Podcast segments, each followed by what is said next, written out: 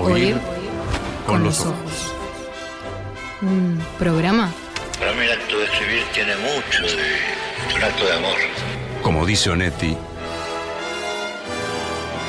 Y al pie de la letra, un acto de amor.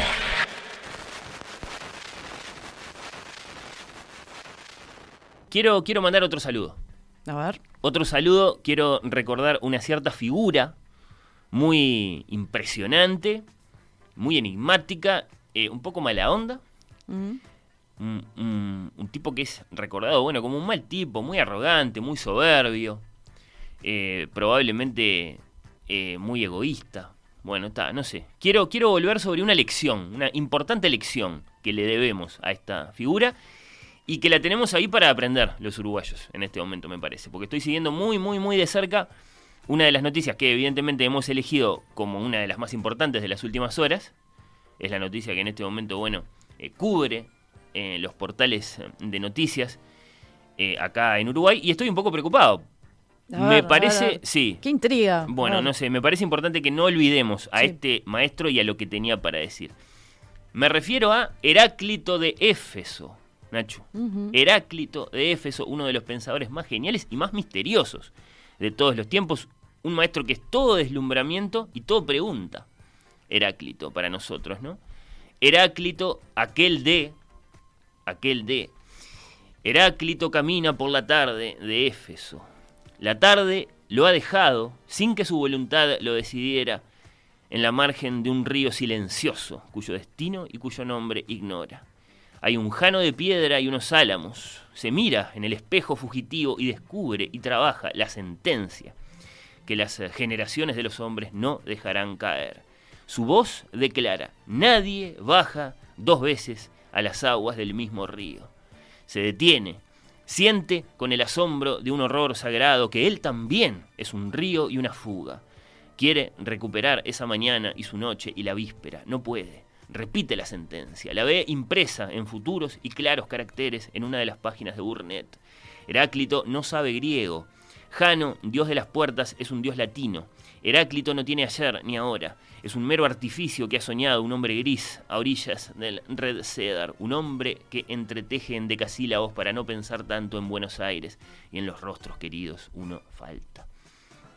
Este es Borges y aquel es Heráclito. Heráclito que según enseñan las enciclopedias vivió entre el 540 y el 480 antes de Cristo, muy lejos, muy muy lejos en el tiempo y que entonces, en tanto que filósofo griego, es uno de los llamados presocráticos. Hablando de antes de Cristo. Bueno, eh, Heráclito vivió y pensó, y acaso, esto no lo sabemos, escribió antes de Sócrates parece que hoy que, anduvo por lo que hoy llamamos Turquía, ese, ese fantasmal pedazo de, de- territorio, de territorio griego que llamamos Turquía. Dicen que, que se jactaba de no tener maestros. No, yo, yo maestros no, no, no tuve, no tengo. ¿no? Que, que, que bueno, que se jactaba de haberlo aprendido todo buscándose a sí mismo. Me he buscado a mí mismo. Dicen que decía, bueno. Y dicen que participó del trending, del trending topic de la época, que era el origen de todas las cosas. En aquel tiempo hablaban de eso. ¿De dónde viene todo? ¿No? De eso que se llama la cosmogonía. Y, y bueno, habría escrito su propia versión de Sobre la naturaleza, que es como se llamaban todos los libros, todos los poemas eh, de, los, de los pensadores presocráticos. Todo es un gran y un muy oscuro, la palabra no es casual, misterio, ¿no? Saber lo que se dice saber, no sabemos nada. De Heráclito lo único que tenemos son unos fragmentos que ni siquiera son de él, ¿no? Eh, son unos, unos fragmentos que fueron recopilados, analizados letra por letra, como te podés imaginar, autentificados, pasados por todos los filtros, discutidos, muchas veces eh, rechazados en última instancia, bueno, estos eh, fragmentos, por dos filólogos e historiadores, dos enfermos de los estudios helenísticos, dos alemanes llamados Hermann Diels y Walter Kranz.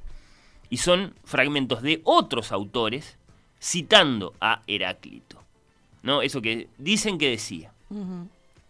es lo que los historiadores llaman la doxografía de los presocráticos, ¿no? el registro escrito de las opiniones de aquellos antiguos, magistrales e infinitamente esquivos pensadores que pueden ser Parménides, ¿no? o Anaximandro, eh, o Genófanes de Colofón, o bueno, tantísimos otros. ¿no?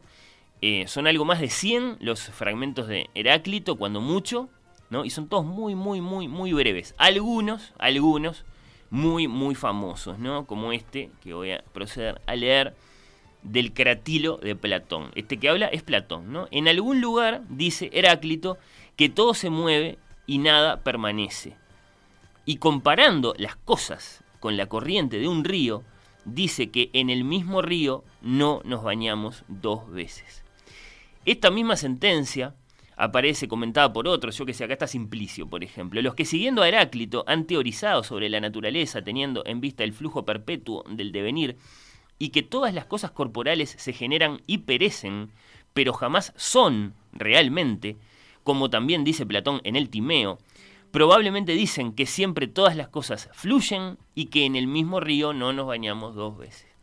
¿no? Y así lo citan unos y otros, cada uno con alguna palabrita diferente, bueno, está ahí, según la traducción, después nos vamos aproximando a algo que podría ser, que bueno, está, que lo hubiera dicho eh, Heráclito Mm, hace 2500 años, ¿no?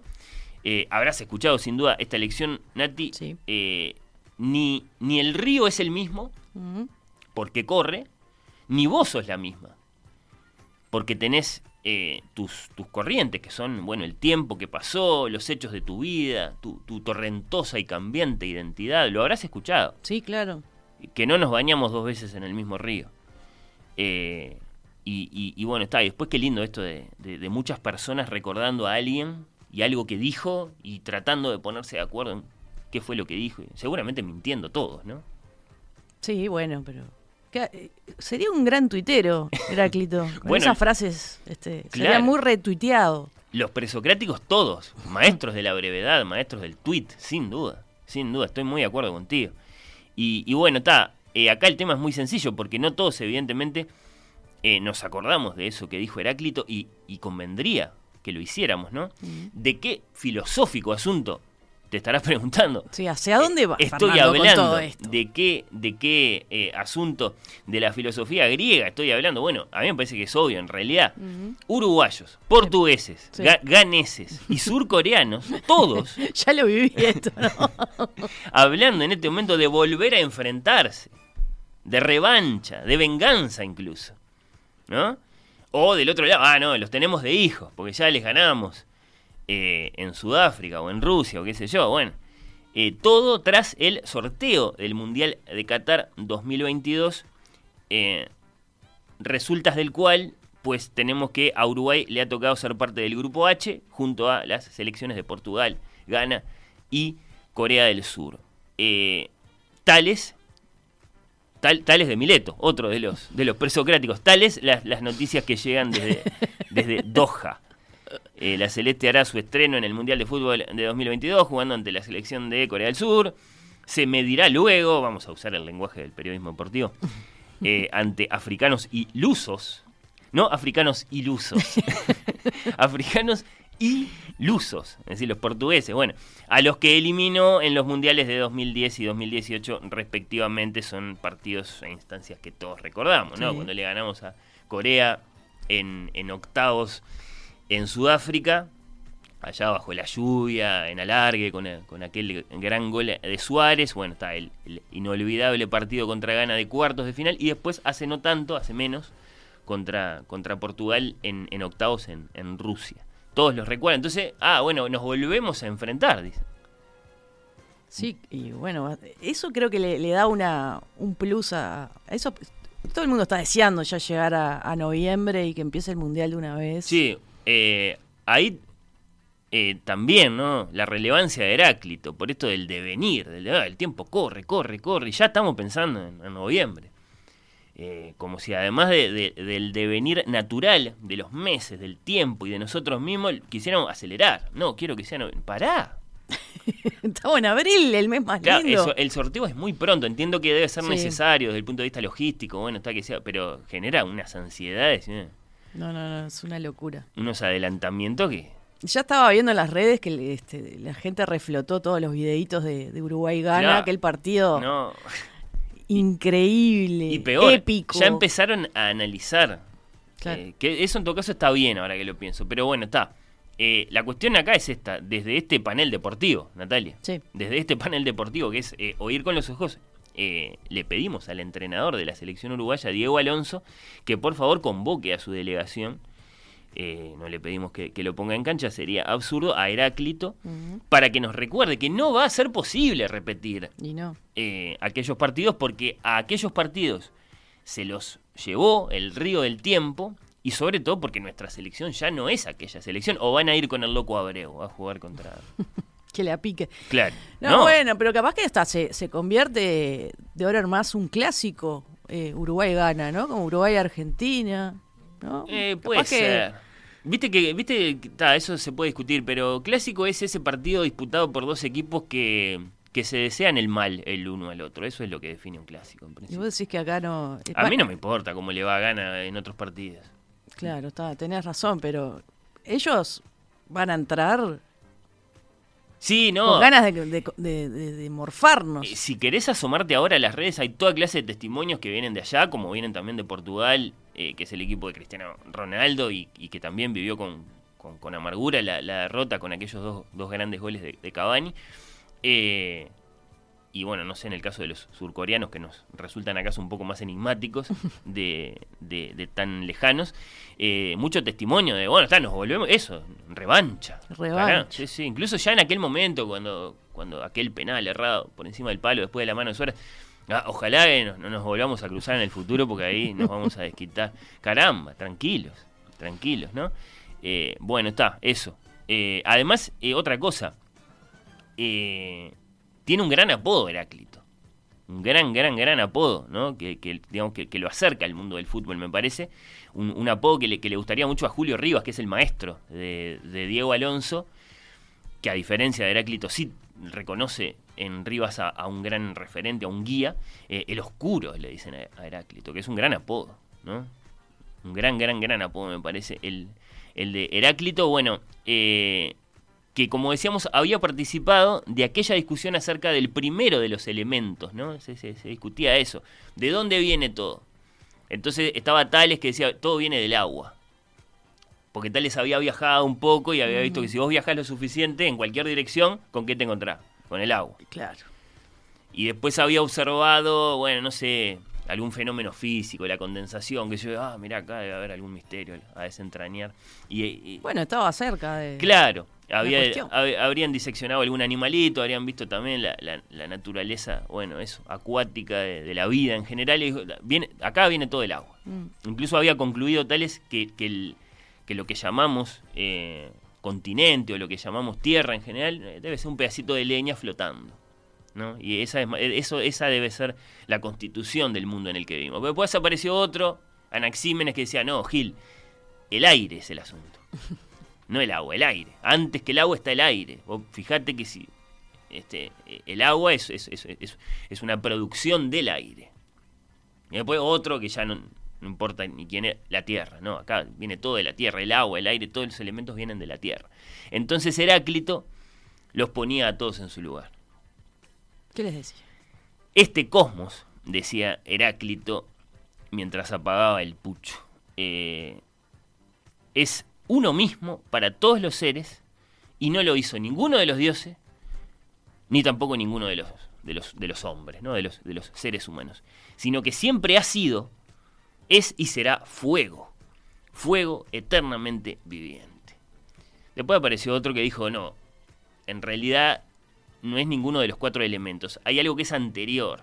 Y le puso un nombre que en griego se dice aperión, y nosotros diríamos lo indeterminado, que ya es una idea muy interesante, ¿no? Como hay, hay, hay un estado de la materia en el que la materia todavía no es ninguno de los cuatro elementos que, reconocemos como los elementos fundamentales. Pero bueno, Heráclito era del fuego, así como Tales era del agua, Heráclito era del fuego. Con esta música, querido Daniel Rey, con este pajarito de fuego, saludamos a la vez a Heráclito y al mejor de los jugadores de nuestra selección.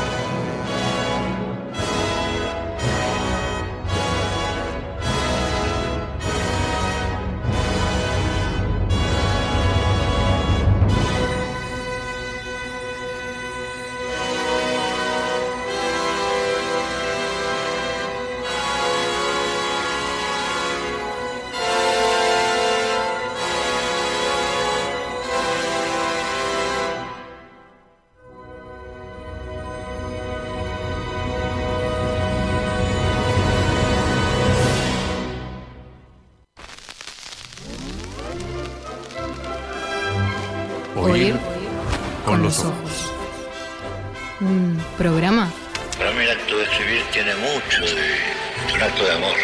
Como dice Onetti,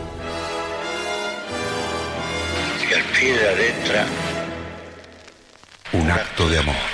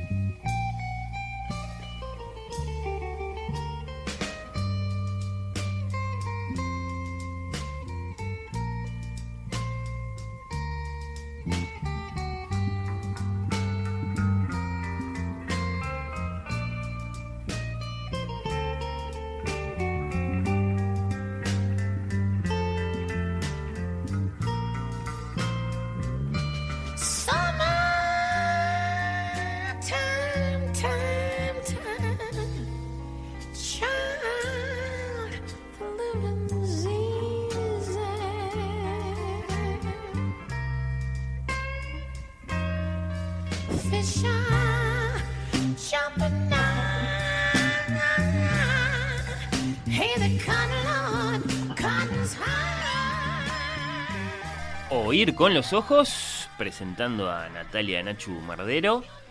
¿Todo Muy bien, buenos días, ¿Sí? muy buenos días, ¿todo sí, bien? sí, todo bien. Sí. Todo bien. Bueno, bueno. Y a Lucía Campanella. Buenos días. Buenos días, ¿Cómo ¿qué están? tal? Nachu, ¿Qué Fernando. tal, Lu? Muy bien, muy bien. Hermoso día. No summertime, pero bueno.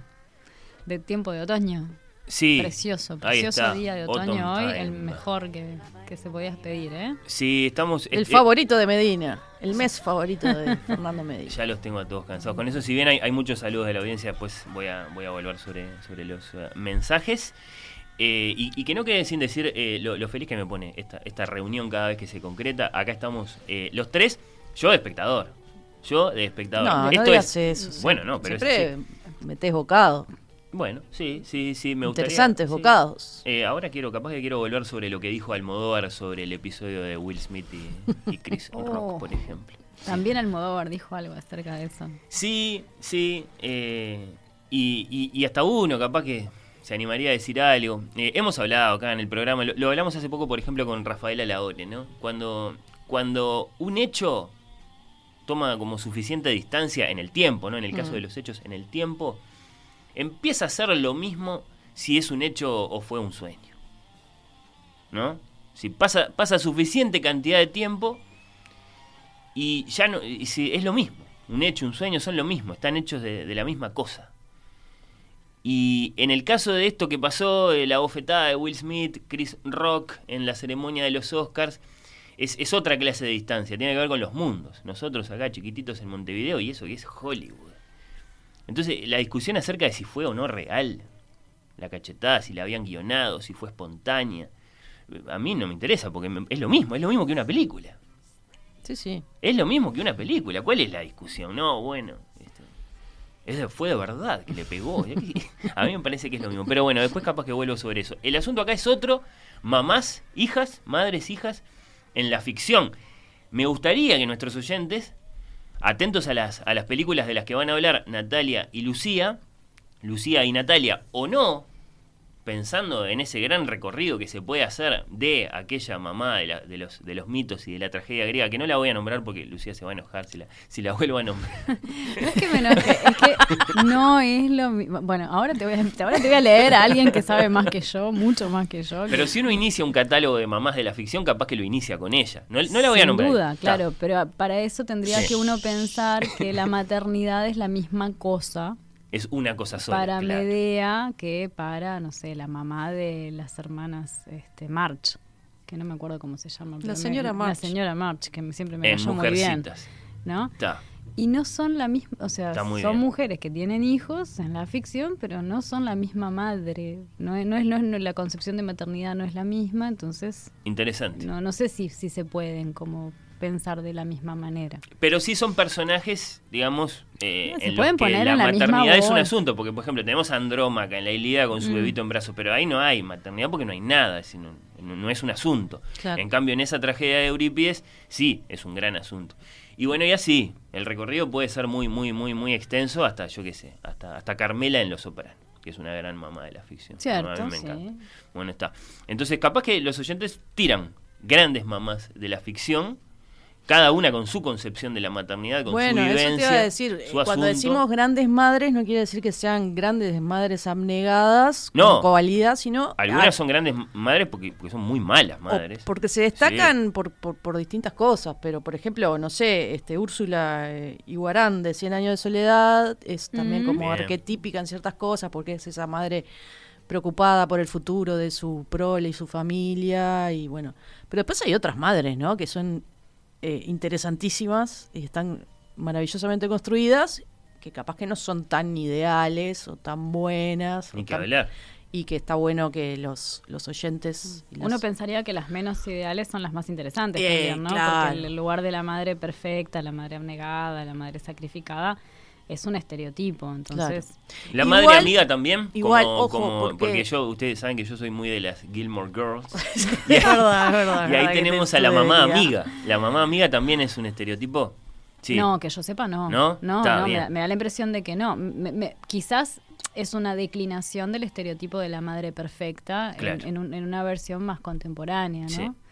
Este, Claro. La mamá amiga de la mamá casi hermana, digamos, en ese caso. Claro, sí, sí, sí. sí. La mamá joven, ¿no? Sí, Supongo claro. La mamá lado. canchera es como una concepción más contemporánea de lo que puede ser un- llegar a ser una madre. Una Medea, por ejemplo. Sí, bueno, no, no, no estaría siendo una mamá canchera. Pero vos ibas a decir algo. No, iba a decir que, que en ese, ese, ese rol de madre, mm, no sé si perfecta, pero bueno, la señora March de Mujercitas me parece que es eh, emblemático, pero dentro de esa, mm, eh, ¿cómo decirlo? Ese, eh, arquetipo de madre, me parece que tiene cosas totalmente adorables porque es una madre que en dosis este, muy bien dosificadas, eh, es, es dura, es eh, exigente, eh, mm, inculca ciertos valores muy Totalmente, interesantes sí. y, y- y también dosificado con, con- con- con el amor, ¿no? Y con este me parece que es como muy interesante ese personaje, si bien este Porque es una madre, por ejemplo, que tiene muy presentes los defectos de las hijas. Sí. ¿no? Sabe que Meg es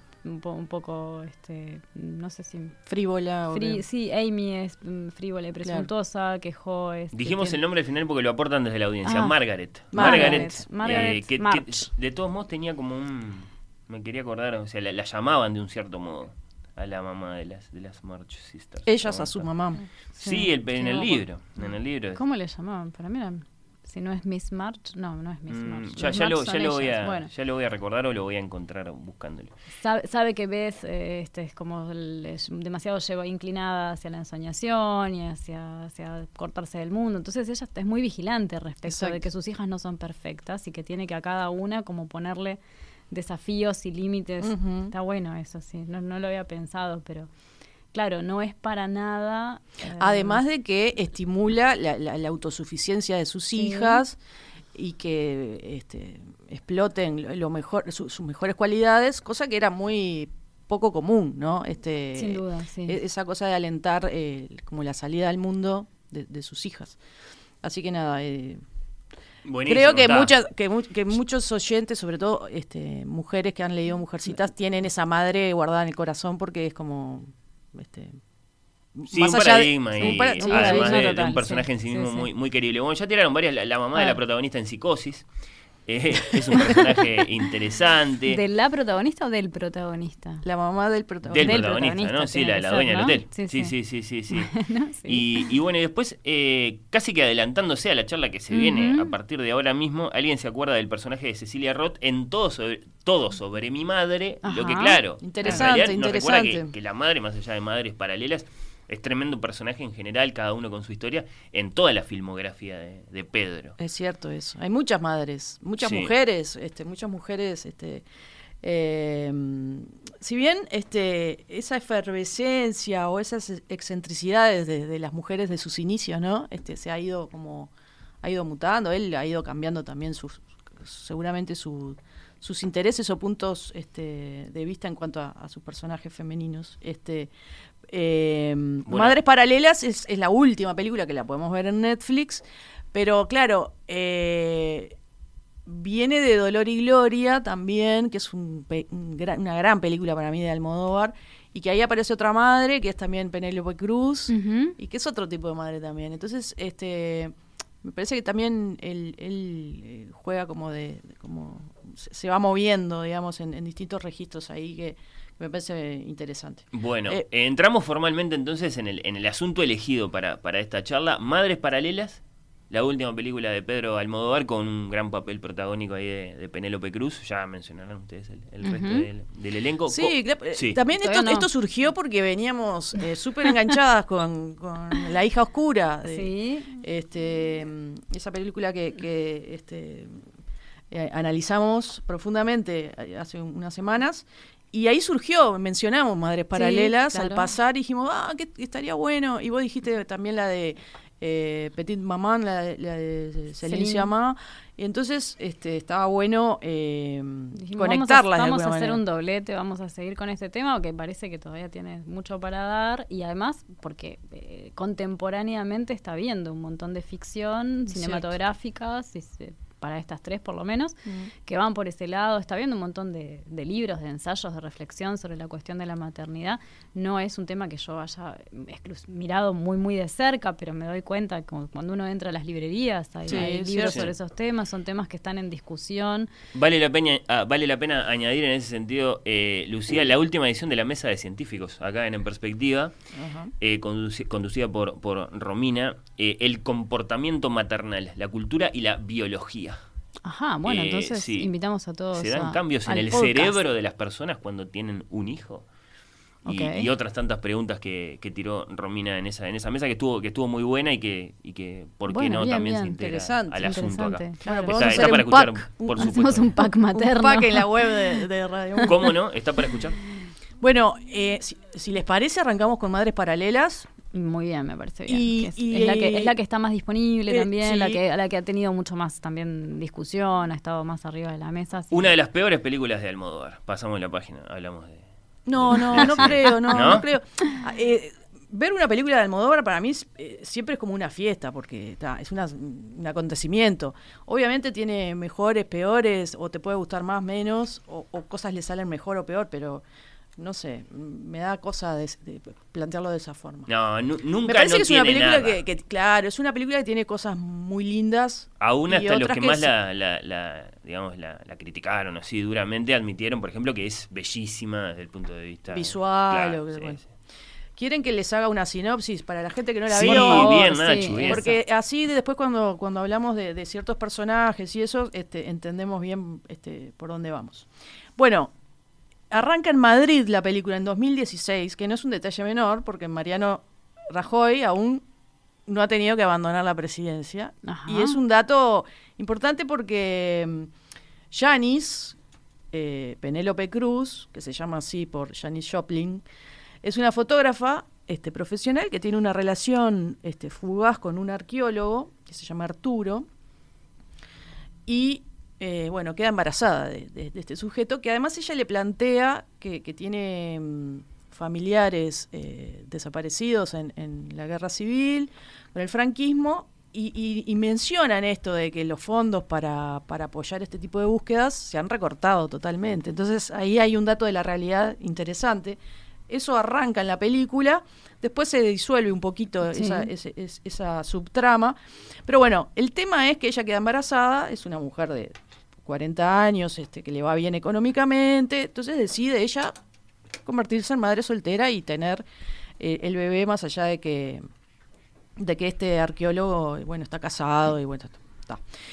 En el hospital ella comparte cuarto con Ana, que es una jovencita, eh, la actriz es Milena Smith, y que a diferencia de, de Janice, bueno, tiene como ciertas dudas y bueno, es una, mm, una adolescente que llegó a, este embarazo en otro tipo de circunstancias también, más, más relacionado con el abuso. Eh, bueno, ellas están eh, allí y, bueno, se, apoyan y tienen, este, bueno, eh, generan como un, vínculo que después, este, fuera del, del hospital, este, continúan, ¿no? ¿Dijiste por qué se llama eh, Janis? Eh, ¿Janis? Sí, ¿Lo- sí, sí, lo sí. dijo? Es en homenaje a Janis Joplin, ¿no? Porque entonces de esa manera ingresan en el relato las, este, las madres de, de estas dos parturientas que tienen edades tan diferentes y que se encuentran en la sala, ahí no, no, no la sala de parto, pero bueno, una, una- una situación un poco previa y después un poco posterior. Sí. Eh, mientras lo Ah, explica. por eso estamos escuchando a Claro, Janis. es, Ahora sí suena- es uno de los momentos que a mí me quedó de Sí, la, sí. la, la voz de Janis Joplin y ella contando que, que- que su mamá le había puesto ese, ese nombre por, Claro. Por, por la cantante. Entonces, a través del relato que hace Janis de, qui- de quién era su madre y a través de la presencia de la madre de Ana que Mm. aparece en el hospital, uno tiene empieza a tener acceso como a las generaciones, ¿no? Y a como esa idea de que, bueno, ser madre depende mucho también de quién fue tu madre o qué relación tuviste con tu madre o qué tipo de madre tuviste, Y ¿no? estas madres, a su vez, viene. eh, eh, en- ah, de hecho, en un momento, Janis dice que, que su abuela fue madre soltera, su mamá fue madre soltera. La mamá de esta muchacha, de Ana, eh, que es una actriz. De algún que, modo eh, también, también ¿no? es una Sí. especie de madre soltera. Entonces, este bueno. Tendrán sus distintas circunstancias, eh, pero bueno, todas comparten como esa, es esa cualidad. Ese es el punto de partida. eh, Sí, es muy literal, por así decirlo, el nombre de la película. Sí, dos, sí, sí. Dos, dos mamás que, que, que comparten habitación en una sala de maternidad a punto de dar a luz. Son madres paralelas. Y todo se empieza a complicar eh, eh, un poco de manera de, de- de- de melodrama, de, de- de telenovela mexicana. ¿Lo van a decir? ¿Van a decir qué es lo que pasa? Eh, No sé, bien. Vamos a decir que hay un equívoco que lleva a que estas dos mujeres, pasado un tiempo, vuelvan a, vuelvan a encontrarse. Lo que pasa es ya que con una- una situación muy diversa, ¿no? Sí, una el- de ellas ha perdido a, a ese bebé que nació, esas, dos bebés que nacieron el mismo día. Está. Y la otra, que es Janice, está muy contenta con una bebé que está creciendo muy bien. Este, cuando se vue- vuelven a encontrar, vuelve a encontrar a Ana, ¿no? Este, eh, la situación, eh, digamos, el equívoco, el enredo, este, parece de a ratos un poco inverosímil, pero no son cosas que no hayan sucedido. No, tal cual. Va- Vamos a dejarlo por ahí, capaz. Este, Sí, uno, uno dice, no puede ser que esta sea la historia. Lo Eh, que- ahí la lo que sí- dice Lucía. no, bueno, Bueno, pero en Almodóvar. Claro, puede es ser. Almodóvar, ahí está. No, y lo que sí puede ser interesante es que la manera en la que ese enredo se desenreda, si se quiere, tiene que ver con la capacidad que tenemos, la capacidad técnica que tenemos al día de hoy de hacer tests y cosas así Sí, que sí. permiten muy rápidamente como poder saber. Sacarnos las dudas. Claro. Y ahí también entra un, no, no sé si, si Nacho, si vos ibas, mm, si tenías por ahí algo más de las de la, de la síntesis de la película. No, no, para no, me agregar. parece que, que por ahí. ahí entra, ya entra un, un elemento Mm. así de, de- no sé si de- no es una subtrama, pero sí es una línea que tiene la- toda la película, que es la cuestión del vínculo de sangre y de lo biológico, Mm. ¿no? De cómo tira en algún punto la sangre, porque eso también es lo que subyace a esa situación de, de Janice, Penélope, y que no solamente sola es ella, sino todo su pueblo, que este, buscan a sus familiares asesinados y que quieren darles sepultura, que quieren poder recuperar. Entonces hay como una cuestión de, de- de- de la fuerza de la sangre, que es un, un tema como antiguo, ¿no? pero mu- igualmente presente. Hay un tema pesado, histórico ahí para Claro, la fuerza de la sangre hacia atrás y la Sí. fuerza de la sangre hacia adelante, ¿no? Que es, es esa constitución, bueno, biológica de- del- del vínculo. Y después hay construcciones de los vínculos que son puramente afectivas y que no se basan en lo biológico, también en la película, ¿no? Y a veces Claro. parecería que hay un que tira más la sangre que, que, el- que, el- que la vinculación, digamos, ba- basada en el amor y sí. en, claro, y en el afecto. Este, entonces, en cierto modo, claro, de, de a ratos parece que Almodóvar haya querido hacer ocho películas juntas, ¿no? Y que haya dicho, bueno, vamos a poner todo acá en esta, en esta olla, este, porque Sí, porque esa, esa historia que, que, que- dispara la película es- súper interesante, es un tema muy actual, es un tema muy sensible en, la sociedad española, ¿no? El, tema de, cu- cuántos este, eh, parientes y, familiares que no que, no han aparecido y que no y, son como cosas que se pasa el tiempo y no se resuelven. Y a mí me, me Y da la- perdón, la fosa común eh, que están Sí. buscando es, es- es- es- es- es- es, eh, digamos, como un gran asunto porque es, porque es una de las más grandes. No, y- ni siquiera, eh, eh, No. es porque ni siquiera la están buscando la fosa común. Todo el pueblo sabe dónde sabe fueron, dónde fueron es- esos asesinatos y dónde fue y dónde fueron, este, dónde quedaron depositados los cuerpos. Solamente que para hacer un trabajo de y que eso acá en el Río de la Plata lo sabemos Sí. con mucho de, de- de primera mano el trabajo de, de desenterrado y de traer hacia arriba aquello que está este, que, que ha sido este, escondido tiene que hacerse por gente profesional. Entonces de hecho en el vínculo con Arturo no este este que termina siendo el padre de la hija de, de mm, Janis lo primero que hay es la idea, y eso me parece interesante, Nati, vos lo trajiste, que mm, como no hay fondos, lo que sí hay son algunas fundaciones que pueden disponer de fondos para esas cosas, y la particularidad que hay no es una cuestión de cantidad, Mm, sino es una cuestión de se tiene mucha información. Exacto, se Porque tiene hubo- fotos, se hubo tiene... uno claro. que logró escapar de esa matanza, entonces vino al pueblo y explicó.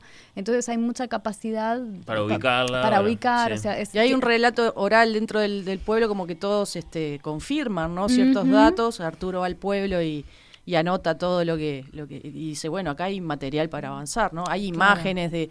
Este, da la casualidad que, bueno, que, que la- el abuelo era fotógrafo también y había fotografiado a todos los del pueblo.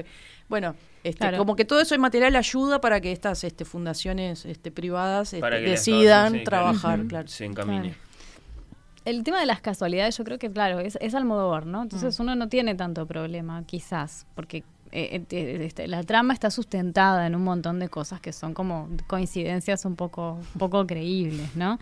Este, incluso, pero, pero cómo decir, como esas coincidencias un poco creíbles, son sobreabundantes, hay sobre, uno se da cuenta de que para Almodóvar es un, no, no es que Almodóvar no sepa construir una trama sin, Tal sin- cual, sin sí, sí. recurrir a las coincidencias, sino que es una forma parte de su universo estético, ¿no? Que haya como eso, como cosas que vos decís, ah, en serio. Y este justo, ah, sí, justo. Ta, te dan, de, de a ratos te da un poco de gracia, de a ratos notás que él lo que está haciendo es citando una forma de contar, que es la forma del melodrama, de no, que está sustentado en eso de justo, justo, justo, esta muchacha que, esta señora anciana adoptó una muchacha que encontró tirada por la calle y justo, justo, justo era la nietita perdida. Bueno, ese tipo de cosas este, son las que, las que uno encuentra en, en esta película, ¿no? O sea que si uno tiene como un rechazo visceral a ese tipo de, de- de formas narrativas, este, capaz que este, no es una película para que uno mire y diga, ah, es así, la- eh, es la pura verdad. Claro, al final hay que aceptar que Madrid es una pequeña aldea donde todos se encuentran Claro, en la sí. plaza y bueno, ya está, no, Claro. no pasa nada. Así que son muchas películas, decías vos, Lucía. Una, evidentemente, entonces es la película histórica, por así decirlo. Otra es el melodrama. Claro. Y el tema de la identidad y la maternidad este, que se despliega en- hacia varias direcciones.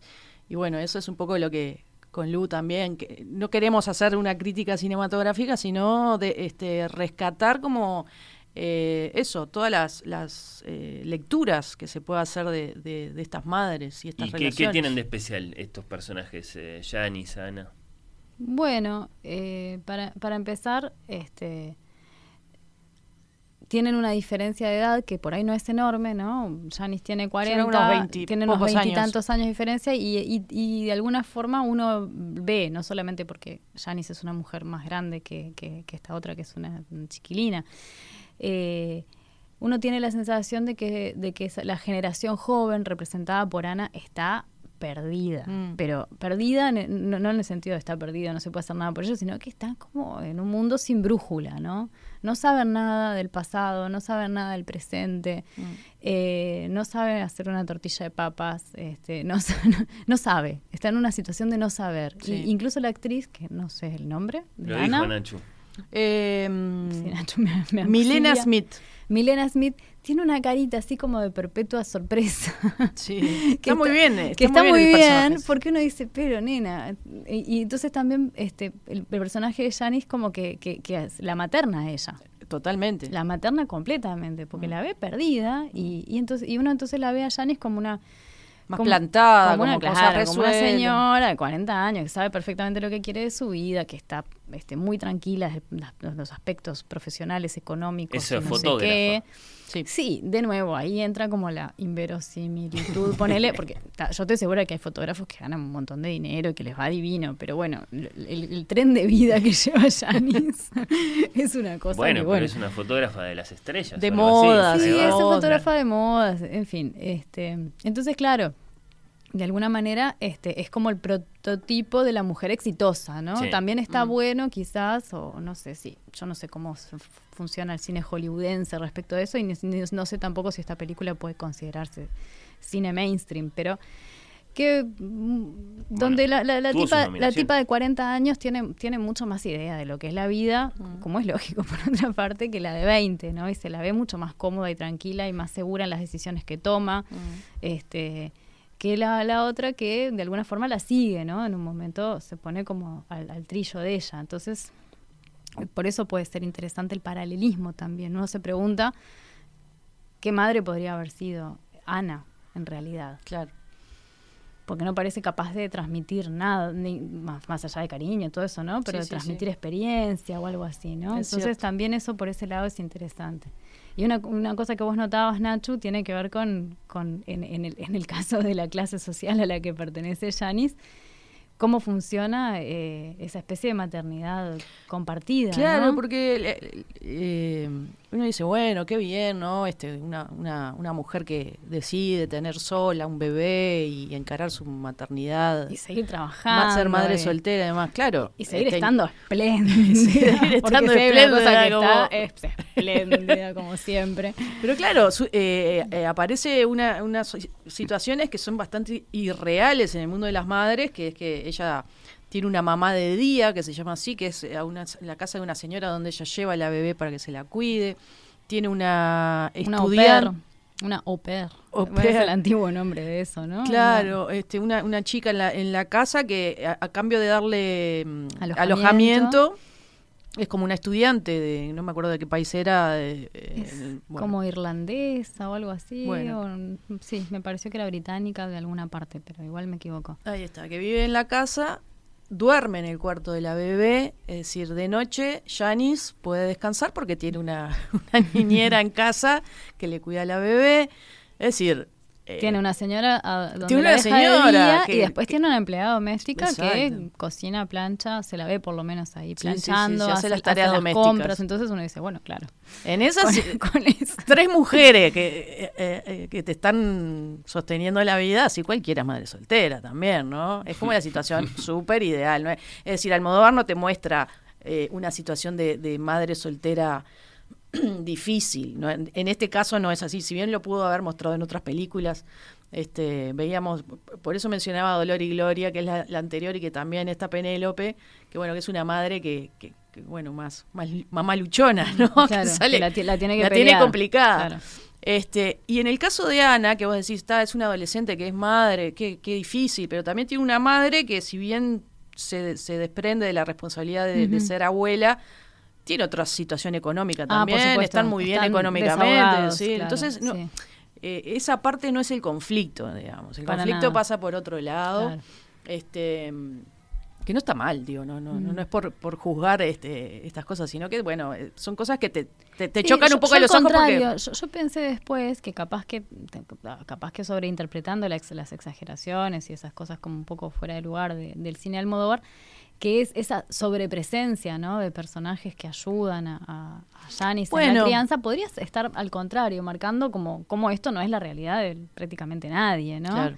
Este, como tipo, bueno, se puede pretender tener, mantener una vida y criar un hijo y no sé qué, en un universo en el que eh, a- lo- las madres que pueden seguir haciendo ciertas cosas son las que tienen la capacidad de pagarle a otras Claro. mujeres que en general están en una situación más precaria que ellas para que se ocupen de esas tareas. Claro, ¿no? pero lo que plantea es que esa red de contención femenina, Mm. que bastante interesante, porque me parece que, que- que quizá en el mundo real eh, surge eso de que eh, naturalmente, o no sé si naturalmente, pero se da mucho de que eh, las mujeres para, para eh, criar también necesitan eh, de otros y sobre todo por lo general sí. terminan siendo las abuelas, una amiga, no sé, la tía.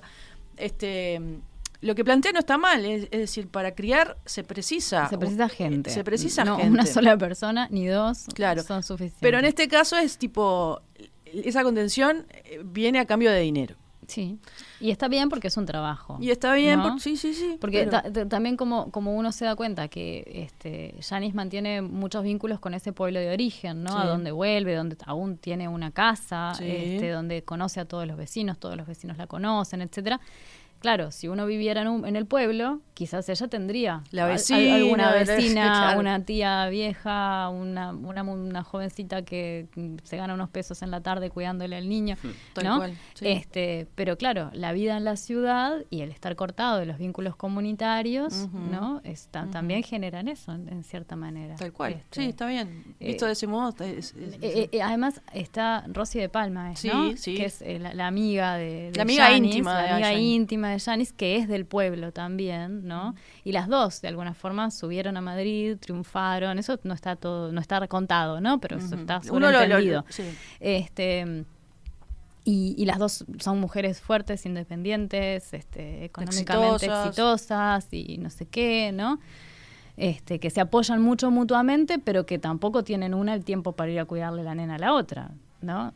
Entonces, este, las redes que se pueden generar entre mujeres que, por ejemplo, tienen horas de trabajo muy largas o algo así, tampoco son demasiado potentes. Uno, para, para darle una mano a otro hay que tener alguna posibilidad de tener tiempo también, ¿no? Exacto. Entonces, bueno, este, eh, el, el trabajo de la crianza, de alguna manera, por exageración y por sobrepresencia de esas figuras, este, se, hace, no, se, hace, ah, se hace presente, ¿no? Como decir, bueno, mira, si- si- esto así, si no, no se puede hacer de otra manera, en realidad. Exacto. Bueno, se hace de muchas maneras, ¿no? Pero, este, Recién me engancho, podrían dar el nombre de la película. ¿Cómo no? Dice Vilma, es Madres Paralelas, una película que tuvo mucho suceso, sobre todo por la actuación de Penélope Cruz, Está nominada al bárbara. Oscar. Penélope es una grande. 97% en los, en los tomates podridos.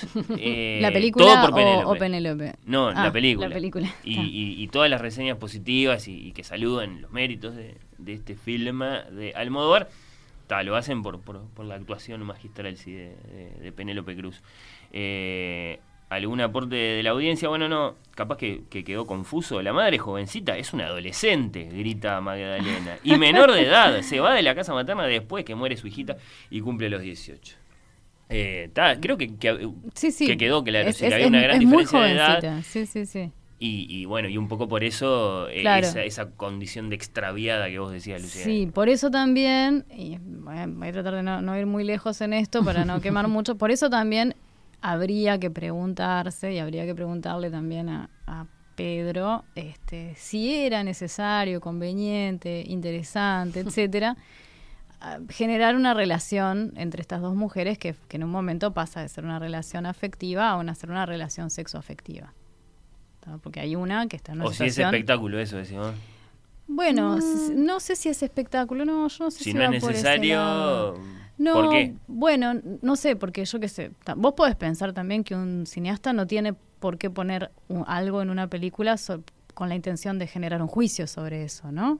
O sea, que, No, que claro. esté no quiere decir que él piense que, que sea positivo, que esté bien. No. Este, uno se lo pregunta, así como se pregunta, por eso lo dejo por ahí. Pero no- si lo preguntás es porque la trama no lo empuja del todo. Es porque es No, como, es no, más como la una trama- la trama la lo trama lo, lo reempuja, reempuja la trama lo hay- Ah, bueno. evidentemente eh, de- decíamos eso de, de- de, bueno de, de que están todas las necesidades cubiertas, pero quizás hay necesidades más afectivas este, que, que no en, en- en estos personajes y como empiezan a convivir y estar más, más cerca, este, eso da como Da como pie, da pie a, a- algo, a otra cosa. claro. Eh, el Margarita, tema que perdón, después se- Margar- se, se Margarita diluye, pregunta si ¿no? ya se Claro. estrenó Madres Paralelas. Sí, Sí, Margarita, está en Netflix. Netflix. Eh, claro, Es cierto, Margarita, que si vas a la página de estrenos o a cartelera o a cualquier lugar que vos vayas a mirar estrenos cinematográficos, no, y capaz que ni siquiera aparece, porque yo voy Sí. a, car- a cartelera de cines, que es una cosa que cada tanto hago, a ver qué hay en el cine, esto no me aparece, ¿no? Entonces, para los que no te, los que no tenemos la, la, la costumbre de pensar en plataformas o, cosas que se estrenan en plataformas, Sí, puede pasar puede- desapercibida pasar. perfectamente el Netflix estreno. hizo un gran este. asunto de esto, de hecho armó un gran set de películas viejas de Almodóvar antes. ¿Se acuerdan de- cuando Almodóvar le daba palo a Netflix y a todas las... las- ¿Qué ¿Qué vas a pasó? ¿Qué pasó, y se- Pedro? ¿Y se acuerdan cuando Almodóvar estaba en contra de la heterosexualidad normativa y todas esas cosas? Bueno, Bueno, en esta película no pasa más. no pasa nada. Bueno, ¿qué le Todo se resuelve de, de forma muy tradicional. Así que este Sí. es nuestro espacio señalando las contradicciones de No, los grandes. Artistas. Bueno, está bien, él No, puede, puede pero cambiar, por puede eso, envejecer. Todos podemos. Claro, está, está bien, está, está bueno hacerle preguntas a la película, sobre todo teniendo en cuenta lo rupturista en algún punto que fue el cine de Almodóvar, en el cual no soy para nada especialista. ¿eh? Este, pero, no, volviendo a la, a la pregunta de, de la oyente y pensando un poquito en esto, claro, uno tiene la sensación de que nosotros que por ahí tenemos Netflix, ¿no? Claro, nos enteramos de un montón de cosas porque yo que sé, te las presenta, abrís la página y te aparece, mirá, Sí. se estrena tal cosa, no sé qué. Y en los medios es cierto que salió, co- salieron cosas sobre madres paralelas, pero yo no sé eso, por ejemplo, si sale en las páginas de estrenos. Claro. Entonces, me parece que puede haber una especie de, de, de- de- de hiato ahí entre el público que para el cual un estreno es un estreno que se hace en un cine y no se entera si hay estrenos que se hacen en Amazon Prime, en Netflix. Sí, queda en no medio qué. encapsulado, ¿no? Claro, No sé- queda, queda para un público, cuando vos decías, este Netflix hizo una gran propaganda, no sé cuánto, pero es todo Hmm. igual in- interno, Interno. ¿no? O Sí, sea, sí, sí, vos, por si tenés Netflix, entrás y te enterás, pero si no, no te enterás. Bueno, es una buena oportunidad para quienes tienen un Netflix y, y, Y bueno, no le- han no disfrut- lo usan mucho, o- capaz, o han claro. disfrutado mucho del- del- de, ver en el cine a, a las películas de Almodóvar. eh, bueno, que ahí pueden Revivirlas, Sí, claro. claro. Está bueno revisitarlo porque evidentemente ta, es, es eh, cada una tiene, es lo que decíamos al principio, te podrá gustar una más, menos, pero es una maravilla. ¿no? Bueno, Madres Paralelas de Pedro Almodóvar. ¿Quedó algo para decir sobre Yanis, sobre Ana, sobre Quedaron Penélope? Muchas sobre cosas, Pedro. pero está bueno que, que la gente también la vea si no la vieron y Yo pensé que iban a decir lo que que después pasa. nos comenten. No, ¿no? no, ¿No? nosotros estamos... No, porque después la audiencia se nos queja, ¿eh? Mirá que tenemos una audiencia Pero es, exigente es en un spoiler decir qué es lo que pasa, por qué son madres paralelas. Está, sí, es un spoiler. Está bien, sí. Mira, es un Porque, eh, spoiler... no sé, es tan. ¿Sabes lo que pasa? Que como está Sí. enganchada la- la- la- es, es- es- ese primer enredo con una situación que viene inmediatamente después, Mm. Que, que- que en definitiva es que hay uno de los bebés que no sobrevive, que es- si, si vos lo, lo planteás así, no puedes, o sea, no puedes dejar de decir una cosa si no decís la otra, en definitiva. De ¿tá? acuerdo. Entonces, la película tiene también una especie de hueco ahí en torno al duelo, ¿no? Mm. Que parece que no, no aparece. Pero bueno, uno dice, bueno, si no aparece será porque, o sea, si brilla por su ausencia es quizás una forma de señalarlo también, Sí, ¿no? sí. Este, eh, parece que a veces los duelos pasan un poco rápido también en, en este universo madrileño Sí. de Almodóvar. Uno dice, Mm. "Guau, guau, mira, que está bien rápido la cosa. Este, está. Por eso digo que, que, que yo no sé si es spoilear, es co- como, es como llevar, es como- no es que, no es que el- es- ese enredo sea tan importante en sí mismo, ¿no? Pasa que después dispara toda otra serie de cosas Claro, que son está. como, que, que son como consecuencia de eso en definitiva. Bueno, Penélope Cruz, eh, Madrid, ese cuidado puesto hasta en los colores de los Sí, objetos, sí, es precioso, en las cocinas. o- sí. que Sí, es lo de la cocina es Almodóvar, La cocina, bueno. yo quería eh, ir para ese lado. Que te ¿Qué? haga Penélope Cruz una, una tortilla de papas, por ejemplo. patatas. Uno puede experimentar eso. No, iba a decir que Nacho Mardero, que es, un- es una artista del, del Instagram, hizo una, una preciosa, un precioso collage. este, montaje ahí, un poco ahí rápido. está, este, entre dos escenas, una escena que creo que se usó como difusión, ¿no? Sí. De, de Madres Paralelas, donde están Ana y Janice en la cocina y, y Janice le está enseñando a cocinar la tortilla. Este, y una escena de las dos niñas de la película Ah, que vamos a comentar a continuación, también en la cocina, y eso nos dispara una conversación ahí como entre nosotras sobre qué cantidad, y, y le pregunto a la audiencia, porque capaz que no es la situación de todos, pero este, qué cantidad de conversaciones, sobre todo, si, ups, ta, voy a decir que tenemos las mujeres, pero capaz que no, que también las tienen los hombres, en las cocinas. Como, como las cocinas como espacios, es, debe ser un lugar común incluso decirlo ya, pero no Mm. sé, yo no lo había pensado nunca. Eh, la cocina como lugar donde hablas con tu abuela, donde hablas con tu madre, donde hablas con tu hermana, donde hablas con tu amiga, es un espacio de conversación extraordinario. No hay Mm. cosa más linda, creo yo, que, Que apoyarse en la mesada ponerse a otro cocinar cocina. mientras otro cocina y que te va diciendo, da, picame esto, no sé qué, y mientras tanto vas hablando. Sí. Yo no, no, no, no sé de formas de comunicación de esos espacios Mm. que sean como más este, Son como los corazones de los hogares, ¿no? Este, y Por más grande o chica que sea la No, cocina, importa. porque No, puede ser una cocina cocina, mini, no, diminuta y se amontona la gente en la cocina. sí, y vos decís, sí, pero sí. ¿qué hacen todos acá? Váyanse, porque claro, es como, un- eh, como estar alrededor del fuego, ¿no? Es una Claro, cosa eh, es así. el hogar, ¿no? Y en estas dos películas da la casualidad que en, en esas cocinas, si bien son diferentes, este, pasan muchas cosas, se confiesan muchas cosas. eh, hay diálogos muy importantes en las cocinas y eso nos pareció bien lindo también de destacar. Buenísimo, buenísimo. Bueno, ¿cuántas, campan ¿cuántas campanelas, cuántas campanitas le, le- este, le ponemos a Madres Paralelas entonces? Ay, qué difícil. Lo que pasa es que a mí, eh, no sé, Luga, ¿a vos qué te pasó? A mí me- tiene cosas que me encantaron y cosas que por- por las noté más A mí me flojas. quedó la sensación de que a la hija oscura le pusieron por lo menos 4 de 5. Eh, Ah, sí, 3 y medio, sí, 4 sí, de sí, 5 sí. seguro. Sí, sí, y que está un poco menos. Sí, yo iría en cinco más bien por, Por un tres. tres, Ahí va. tres y medio, Tres, capaz le doy yo. Está ahí. Ceci se acuerda de varias madres acá. Destaco eh, la que hace Kate Winslet en Mare of Easttown. Hablaron de esa serie. Era mamá. Ah, es mamá. Sí, es mamá y es era- abuela. ah, es, es una abuela. es una madraza. Es- sí, qué lindo, qué lindo Sí, personaje. qué bueno que lo trajo Sí, eso. sí, sí, sí. La que llegaba a su casa y, Y se- abría la bolsa de papita. Para la bolsa de papa. eh, Como cualquier persona normal que llega a su casa después de un día de trabajo. ¿eh? Mujeres que ejercen rol de madre peleándose con los modelos del momento o con los sentimientos Sí. en forma de mandato para cada momento vivido. Dice, dice Ceci, me gusta el, el análisis de las chicas por acá. Todo lo que sucede, en cambio acá, ¿no? Mm. En Madres Paralelas me pareció predecible, dice Bueno. Salomé. Bueno, está bien. Tiene algo de eso, sí. Sí. Algo de eso. Igual, la, la- la ves más de una vez. eh, yo- tiene virtudes. Tiene virtud, No, Tiene, claro. sí, tiene, virtudes. tiene. Se disfruta, digo, este, no, no. Tiene grandes, grandes, grandes eh, momentos.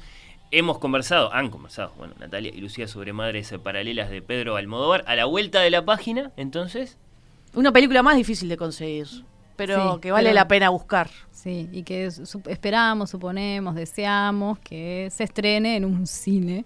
Sí. Este, que uno pueda ir a sentarse en una butaca y Cinemateca, tener- por de tener la ejemplo. Un ciclo de la un directora de estaría precioso. ¿Cómo estaría, Nacho? Vos Sí. que aparte la tenés bien. Yo la vengo siguiendo hace años, esta Sí, directora. Buah. Sí, sí, sí. Bueno, Re valdría la pena. Tamara vía Twitter decía, vi la película de Celine Sciamma y dije, ojalá Natalia y Lucía hablen de esta masterpiece. Pero qué honor, qué Y honor. foto que, que nos de- Fan número uno, ¿La Tamara. viste la foto? Sí, Eh, genial. Es una manifestación, asumo, hay un cortecito muy, muy, muy encima.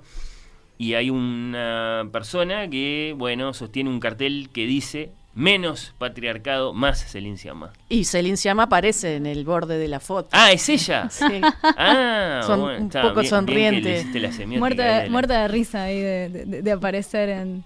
E- Eso sí que está bueno, que, que en las manifestaciones aparezcan los las personas en los carteles y en, y en carne y hueso. Tiene, es, es una particularidad Tiene interesante. Ya seguimos en Oír con los Ojos.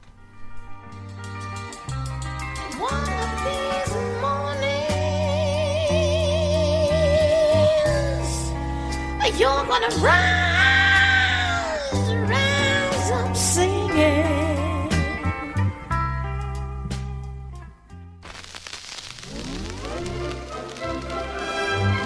Oír con los ojos.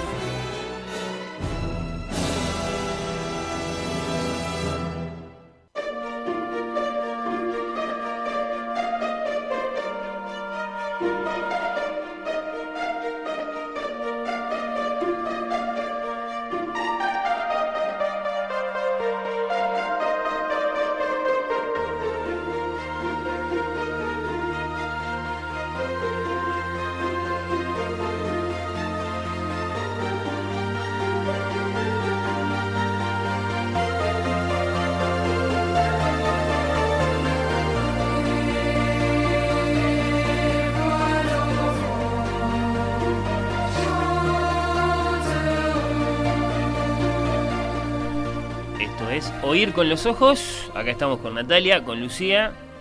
Continuando la conversación que iniciaron con Elena Ferrante y la hija oscura, madres, hijas, hijas, madres. Hablamos de Almodóvar y madres paralelas. Y ahora de Celine Siamá, ¿Siama? Sí. Justo le estaba preguntando a Lu. Sí. Eh, ella es de origen italiano, así que yo pienso que ese, se- el apellido se pronunciará en Italia, Sciamma. ¿Qué asunto? Ya hemos hablado de esto, de Mm. los de los franceses que en realidad son italianos, como Bonaparte, como Solá. como tantos, Sí, sí, sí, sí. como Yves Montand. Como Yves Montand. Sí. Sí, eh, Es lo que tiene Italia, che. Sí, no, Italia tiene un charme. así que es Celina, seguramente. O- Eh, no yo creo que en italiano existe el nombre Celina. Bueno. Celina. No, no sé. Ahí me, no sé. No, me pierdo un poco. Este, mm, Celine llama, así, así le llaman los franceses, este, pero le podemos decir llama tranquilamente, llama, no sé, cómo nos salga en realidad. Este, directora francesa que Nacho sigue muy de cerca y sobre la que estamos pidiendo un ciclo en Cinemateca, estamos exigiendo. Este, y que Muy eh, joven, tiene 40 cuarenta y pocos años. Pocos años. Este, mm, comentamos el año pasado acá un- su película anterior. Del que- 78. 78, ahí está. Este, mm, que se llama Retrato De de una- jovencita eh, en llamas, una película preciosa. Mm.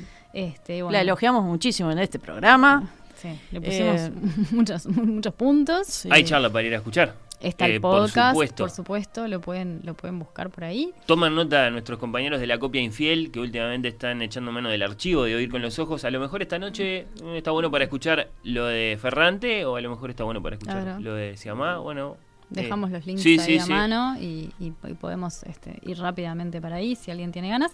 Este y que eh, acaba de estre- acaba de estrenar, año pa- ¿no? el en año realidad pasado, es del ¿no? año pasado, Sí. ¿no? Este, esta última película que se llama Petit Maman. Que eh, Fernando me preguntaba la otra vez, porque yo ya la había mencionado. ¿Cómo la traducirías? ¿Cómo se traduciría, no? Y yo después le di un poco más de pensar. Es problemático, porque el, el diminutivo mm, mm, mamita, como uno podría decirle acá uno a su madre de manera cariñosa, es, es ya mamán. ¿no? Claro. Mamán ya es un diminutivo como, como mam, mam, mamita, mami, ¿no? Porque es, sin- o sea, es, es más bien como, como el mamá nuestro, ¿no? Es la forma familiar, ¿no? Conviene dejar las dos palabras entonces. Habría que dejar las dos palabras o y tra- entonces traducir pequeña mamá, porque tiene mucho más lógica además Claro. con lo que pasa después en la película. Por otra parte, y digo porque puede llamar a confusión para alguien que lo vea con, con subtítulos, es que mami en francés quiere decir abuela. Mm. Ta, eso igual no juega para nada en el título, no entra, pero digo, ta, solamente esa característica Sí, sí. del francés que si vos hablas de tu mami, es, tu- es tu abuela y no tu mamá. ¿no? Tu mamá es tu mamá. La otra mamá, la mamá encima de la mamá. Algo así. Sí, el- en ese sentido los nombres de los, este, fíjense que eh, como en inglés y, y como en francés, este, en italiano no, la- la- los, los nombres de los abuelos tienen adentro la palabra madre, la palabra Sí. padre, ¿no? Claro. Eh, En inglés es gran mamá. Claro, y en francés también, Mm. grand-mère, grand-père, grand-parent, los dos. Entonces, eh, la, la- la- la- la- la figura de un abuelo o de una abuela como una especie de madre o padre Mayor. eh, mayor eh, está, mu- está inscripta en la lengua, que no lo está en el español, que tenemos unas palabras que son totalmente distintas. Una palabra que no significa nada, me acabo de dar cuenta, abuela. no, No, es- es- sí, claro, abuela, ¿qué es abuela. eso? No, habría que, habría, que, habría que ir a ver de dónde viene abuelo abuela. Capaz que tiene un origen re interesante. No creo. Yo qué sé. Pero a- además a mí me parece que eso también, yo qué sé, siempre pensando en el uso de las palabras. Nosotros acá a los abuelos les decimos de maneras muy distintas y eso también está bueno. Acá usamos No, nono, no. nona, tata. Sí. Yayos, Yayas. este, Sí. que son todos, que te- mm, llevan todos la marca también de, de las, de las, las mezclas que ha habido acá, ¿no? Porque los yayos son catalanes hasta donde yo sé, los nonos italianos, Exacto. los tatas, no sé, los tatas me parecen más criollos, Mm. pero no sé, este, y, y- y t- vienen cargados diferentemente también, ¿no? Cada una de estas palabras. Es cierto. Así que Pequeña Mamá sería Pequeña lo más Mamá. adecuado para la castellanización del título de Ujú. esta Una película, que lamentablemente, bueno, es más difícil de conseguir, se puede conseguir para esos este, expertos en bucear en, en la deep web. Eh, eh, Eso, eso está investigado porque siempre Sí. nos pasa que, que decimos, no, es difícil, no, y, y aparece uno que dice, bueno, pero está en, cinema- en más cinemateca o está en... en- No, bueno, no, no yo la tuve hay que tantas buscar plataformas ahora. un Sí. poco, Hay muchas. pero es cierto, pero este, no, no parece que esté en ninguna plataforma así de esas. Sí, digamos, sí, sí, Sí, de las que suele tener la gente digamos Uruguay, está de acuerdo.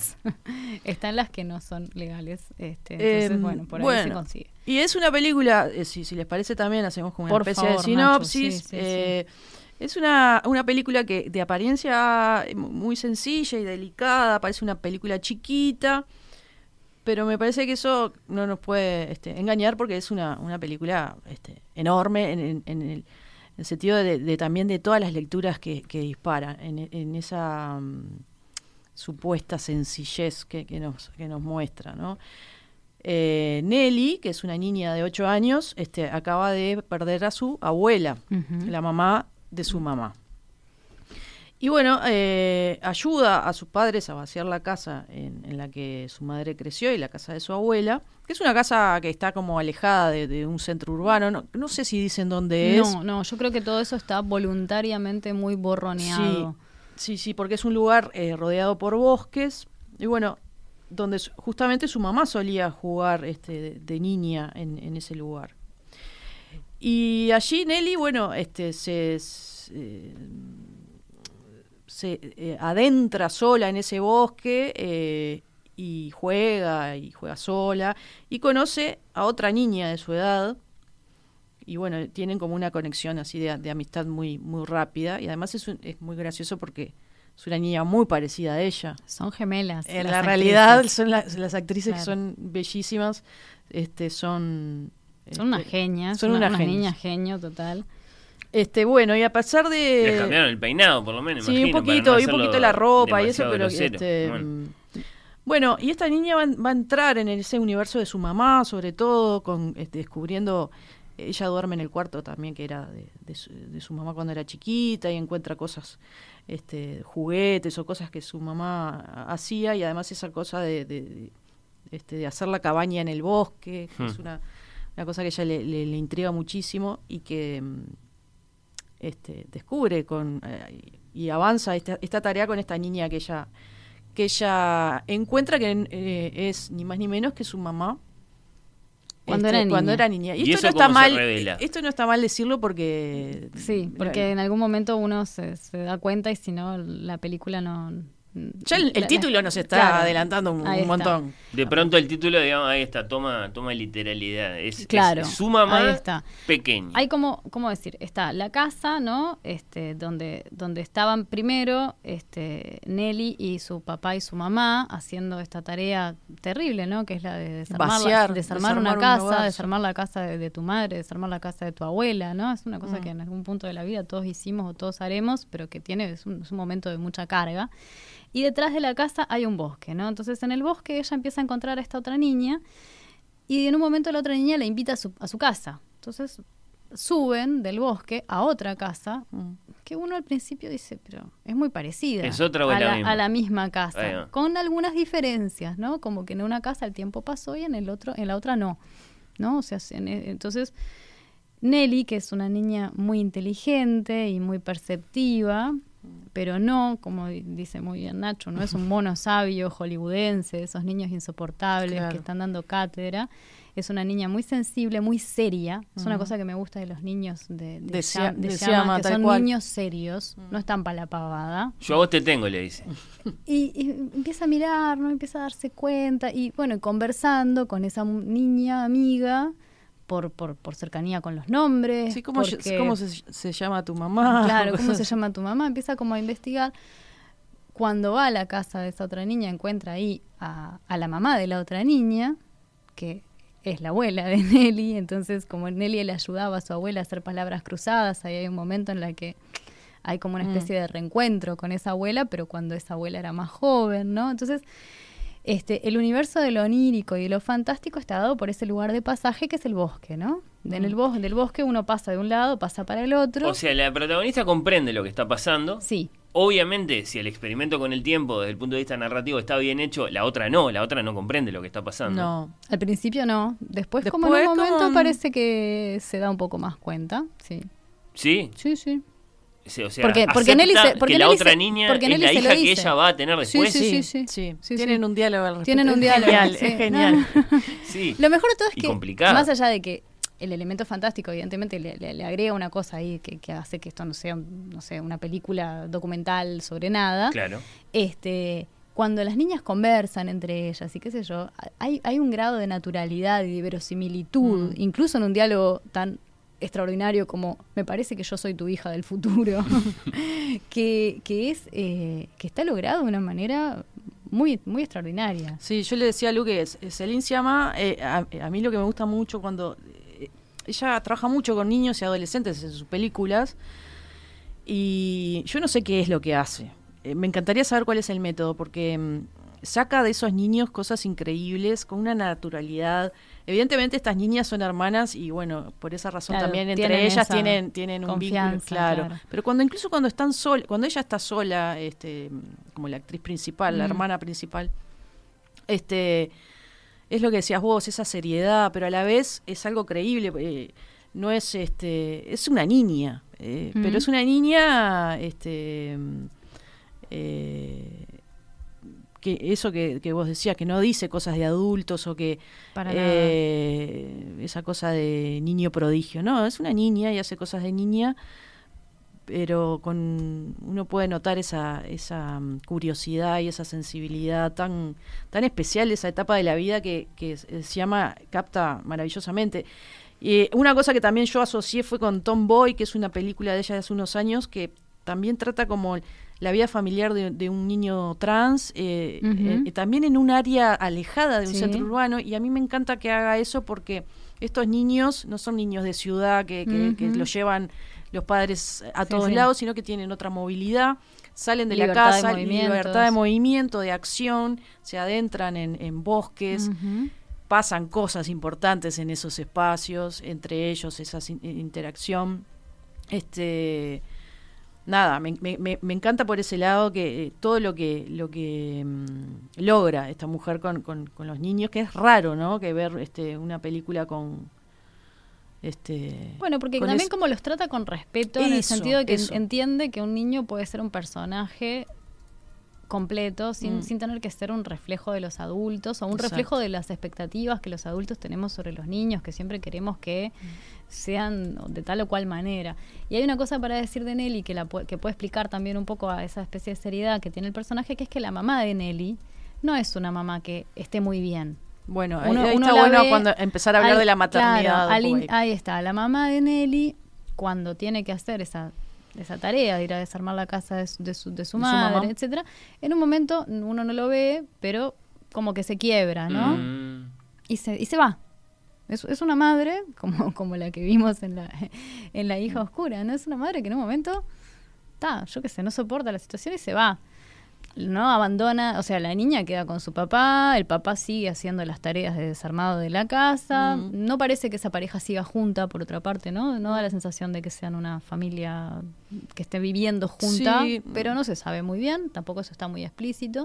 La niña con el papá se lleva bien, o sea, no- no, y cuando y cuando le, pregu- eh, le pregunta como bueno y mamá el padre le dice bueno mira se tuvo que ir no no, no se hallaba bien hay hay como una naturalización también que me parece que está bueno Mm. pensar que las personas que tienen hijos también tienen problemas con su vida, con sus afectos, con no sé qué, y que hay veces que se toman el olivo y, y el niño no muere en el camino. Está, en el caso de Nelly, como que tiene un, un nivel quizás de seriedad o de qué sé yo, se lo toma de una manera, ella no se lo toma a la tremenda, ¿no? La No. mamá se fue y dice, bueno, me puedo ir a jugar con mi amiga que encontré en el bosque, o sea, no, no es como que genere un trauma horrendo, que, ¿no? Claro.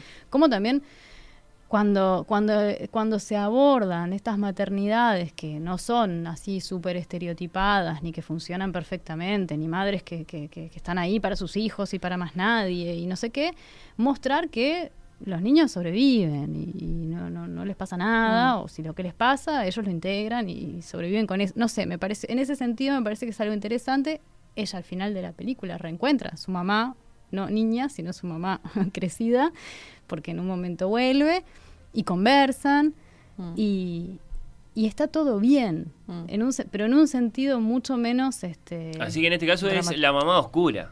En un momento se va Y, y, y lo que tenemos es ese, ese, Pero se va ese tres, a ver, espejo pero se va corrido. tres días. Bueno. che, a ver, no se puede uno ir tres días con una niña de No, ocho pero nadie años. está Vamos arriba. nada, no, pero- Digo que evidentemente el- Parece, pero, pero que- hay, una re- hay no. una relación entre la mamá Es que yo- ausente, la mamá real ausente y la otra. Claro, que y es la- aparece Sí, la- la claro, mamá ahí está. eh, Eso, eso, sí, sí. eso sin duda, eso sin duda. No, lo que, lo que yo, lo- contra lo que yo estoy reaccionando de una manera un poco seguramente exagerada, es que este, las formas de la maternidad, que es una cosa que por eso yo he ido a, a leer de nuevo, este, les cuento, existe una- un textito muy breve, muy lindo, que se llama Historia de la Maternidad, que está publicado hace 22 años, o sea, no es que no sepamos esto que de alguna forma historiza el sentimiento materno y nos dice, bueno, la gente no siempre vivió el vínculo con el hijo, las madres no siempre vivieron el vínculo con el hijo de la misma manera. Es, un- es una cosa que se construye cultural y socialmente, más allá de que existan o no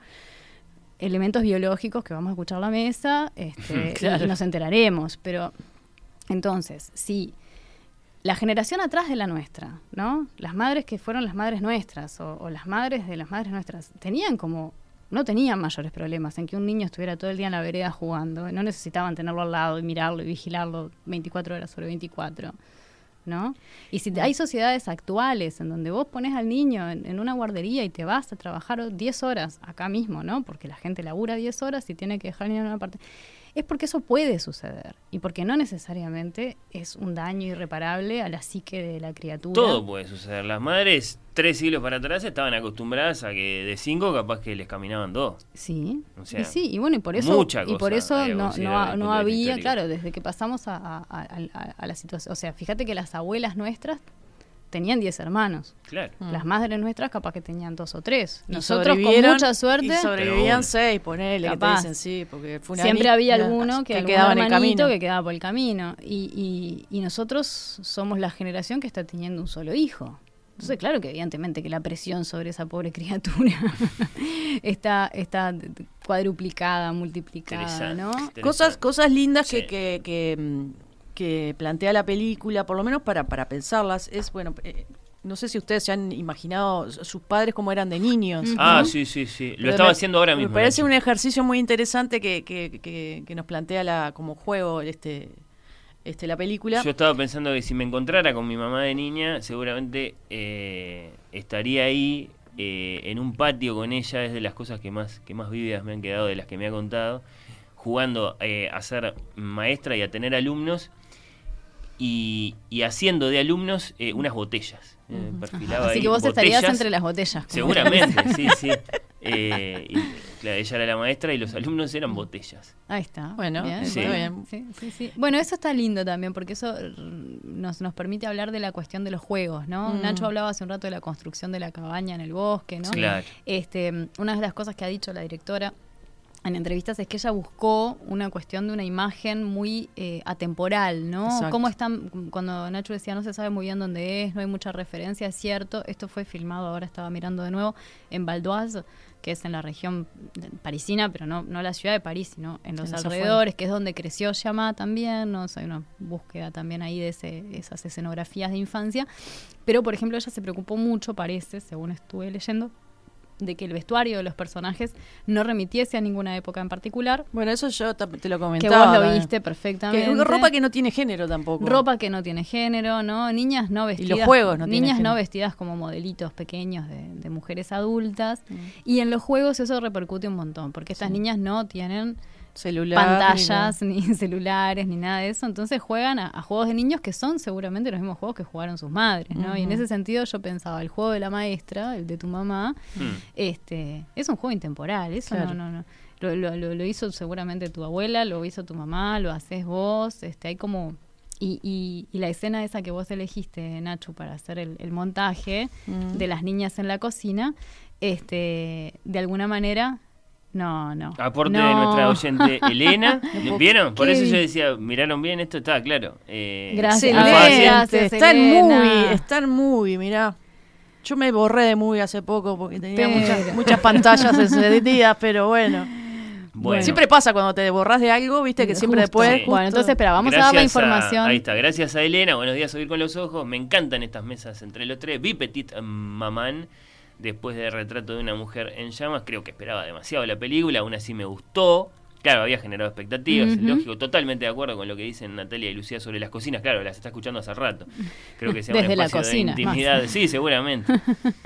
Eh, capaz que tiene una cosa Ah, medio centrípeta, dice la cocina, a causa del fuego y el símbolo de la y hay cocina. una cosa, no sé en otras casas, pero en mi casa, en mi casa de niña y en mi- la casa de mis padres y en mi casa de ahora, en la cocina hay radio. Sí. o sea, el lugar de la casa donde se claro. escucha la radio es la Supuesto. cocina. Claro. Sí, sí. Está. bueno, claro, ahora la claro. radio este, es el celular o es cualquier cosa. Te sigue a Sí, todos lados, pero, pero- cuando, pero, cuando era fijo, cuando era hay fijo- un ahí Sí, como sí, si fuera sí, el- sí. eh, para el microondas, pero en la para casa la de radio. mis viejos, toda La la, arriba, radio pila, arriba de la sí. ladera hubo una radio. Arriba de la sí, heladera. a como diera el lugar. gusta, bueno, está, y agrega finalmente Elena que Petit Mamán se puede ver en Movie, que no sé, es una plataforma que no sé cuánta gente tiene, pero está, que está ahí. O sea, Ahí que está. hay una posibilidad. buenísima esa plataforma. Pasanos el dato, por ejemplo, Fernando, para una persona que no sabe nada de Movie, ¿cómo, cómo se llama? ¿A qué, ¿A qué URL tiene que ir? Uno se llama Movie Sí, como movie, en como inglés. suena, es claro, es como una castellanización burda Ah. de movie en inglés. Movie, MVI. mv larga i punto com. Está. Y ahí vi- viste está, que, te pero fíjate qué interesante. Si Sí. vos decís está en Movie y no me decís cómo se escribe, por Ah, ejemplo, yo no voy a llegar nunca. movie en inglés. No, en serio te digo. No, está bien, Tenemos que pensar en eso también. Eh, bueno, entonces repetimos, movie con B larga y con Sí. U y con I es el nombre de otra plataforma Otra más. más. que no registramos para la búsqueda, como quien dice, Que en en donde este se te puede destaca ver la reina de Eh, las manzanas. Es, es un- Drive- es un- Dri- es una sí. plataforma con películas más eh, independientes. ahí va. Pero por ejemplo, ahora sabes cuál te destacan Drive My Car, la japonesa Mirá. que Ah, ganó que está- mejor película extranjera en los. Exacto, Sí, sí. sí, sí. Bueno, entonces Love After está, Love, es una, una película china, ay, hay un montón. Bueno, bueno, está interesante para, para explorar ahí. Movie. con ella, hablando de, de Almodóvar, se puede ver acá. Y, y bueno, y ahí está Petit eh, Mamá. Bueno, Eh, muchísimas gracias, Elena, por, por, Sí. por aportar ese dato que es re importante Nunca en es fácil terminar de pasar en limpio estos datos, ¿eh? siempre terminamos. Claro, no- nos termina pasando que... La que- otra vez con eh, Genius, la película sobre Maxwell Perkins, estuvimos bastante rato diciendo, no, no está, no está, no está. Alguien, búsquenla, está en HBO Max. Bueno, está- estas cosas pasan. Sí, yo la, la había visto en una... pla- No me acuerdo. Cambian dónde. también. Sí, No, cambian, No, lo veces que pasa es que además hay algunas plataformas que se ve que Google las tiene mejor integradas y vos cliqueás, pones ver tal cosa y enseguida te dice, está en Netflix, está en tal lado y hay otras que las tiene como no Tal las cual, registra tanto. Entonces, cual. si yo pongo en Google ver Petit Maman, no me sale inmediatamente movie. No. Entonces, ta, eso eso ayuda a que no se visibilice. Bueno, ¿cuántas campanitas le pusimos entonces a Petit? ma- Un poco más, cuatro. Sí, yo, yo, Sí. yo voy con cuatro. A mí me pareció una película preciosa. Este, y, y respecto de mm, Muy tierna, ¿eh? Es muy, tierna, Este, es muy interesante como, bueno, es, es Una fotografía preciosa. ahí va, de eso quería hablar, Ah, la fotografía. Que la iluminadora y fotógrafa con, con la que trabaja habitualmente, Celine Chama, y con la que trabajó ya para retrato de una Uf, ¿te jovencita lo que era la- que es un deleite visual. No es que yo sepa nada de esto, estoy hablando de que es lindo. No, es lo que uno percibe. Es, es una opinión Es lo que uno percibe personal mirando, ¿no? ignorante de qué lindo que se ve esto. Mm. Este, esta película sin que tenga, sin, sin que dé la sensación de filtro, la, la Petite Maman tiene como una especie de imagen de fotografía Sí. de los 80 Sí. que está que es preciosa que El está otoño ayuda el también. otoño ayuda un montón Mm. no en ese sentido es divino y esta eh, profesional de la fotografía cinematográfica trabajó en Spencer Ah, que es una muy buena película, A mí me gustó contrariamente a todo lo que uno podría Mm. esperar. Spencer es una película del año pasado, si no me equivoco, de un director chileno, que tampoco es el nombre, disculpen, a ver, Fernando me va a ayudar googleando. Pablo Ella estuvo Larraín. nominada Pablo para el Larraín, Oscar o no? Sí, claro, Por ese pe- estuvo, estuvo. Eh, o sea, que, que hace de, de la Diana. actriz, que es esta muchacha de los vampiros, hoy, hoy vine sin datos. Perdón, es la prima de nuestra compañera Candela. Es eh, Kirsten Kirsten, Stewart. Stewart. Ah, Claro. Kirsten Stewart. Sí, sí, sí. Bien. Kirsten Stewart es esta muchacha que estuvo en la saga de los vampiros y que es una flor de actriz. Tal cual. Este, hace de Diana Spencer, de Diana, la princesa Diana. De Lady D. Este, eh, y es una película muy bien hecha. Y visualmente tiene la marca del orillo de esta Ahora que no lo sabía y ahora que lo decís, y vos sabés cual. que hace, hace mucha lógica. Mm. Hace mucha lógica. Es una. eh, Ahora eh, hay que ver dónde se puede ver esta otra. Es muy linda película, a mí me gustó mucho. Sí, incluso para personas como yo, espectadores que no les interesan las biopics Mm. y mucho menos aún aquellas sobre la realeza. realeza. Ahí discrepo, Eh, Lucía Campanella. Tenés que ver The Crown. ¿O Eso, no viste eso Crown? es- ah. no voy a ver de Crown. Ay, por pero favor. Ni que me aten. No, tenés que verla, eso- por favor, por no, eh, favor. ahí hay un tema de fondo, que es... eh, Porque digamos, no es por- solo porque- realeza, es eh, la situación Sí, política, sí, sí. social. Pero aunque lo Me fuera, doy cuenta, me doy u- u- cuenta. a uno le interesa igual. ¿Por qué miramos Succession? también? Bueno, A veces me- que a, que a mí me Porque gusta son muchísimo. ricos y- ¿Y, pero, ¿y por qué me interesaría a mí ese mundo de las grandes corporaciones? Porque estamos eh? lejos. No, no, el tema es que uno se puede interesar igual. No, no, No. que uno se puede interesar igual, sí. Sí. Yo eh, a mí me, me- me genera la cuestión esta de, de la realeza en las películas, en las series, etcétera. No de los ultra ricos, ¿eh? Mirá que es bien, es diferente. No, no, es que es distinto. Porque, Bueno, sí, es distinto. Porque un tipo ultra rico puede ser, eh, evidentemente, pues lo, ha- lo ha sido Un por, herencia o no sé qué. Pero no está la idea subyacente de que es un ser humano que tiene características diferentes, así, de manera intrínseca de cualquier otro ser humano. Que es eso lo que es la realeza. Así que, a priori, Mm. Sí, a mí una las cosa anacrónica, pero es fascinante. películas con realeza me interesan aquellas en donde no, no terminan bien para la realeza, en general. Pero Eh, esta... pero son todas. Mm, ¿Cuándo terminan bien? Me está lleno de películas sobre la realeza, donde la realeza te- te termina allá arriba. Yo qué sé, esta que ganó el Oscar hace no sé cuánto, la del discurso del The rey. Está lleno de No. películas que son muy, eh, no sé, que de alguna forma tocan algún tipo de fibra que todos debemos tener, en donde nos, nos encanta la idea de que exista gente superior, a la los superior al resto. Que encima El de todos son buenos y que además de todo hacen grandes esfuerzos para seguir estando ahí, este, viviendo de los impuestos que la gente paga. Está. Dicho esto, Spencer está muy bien.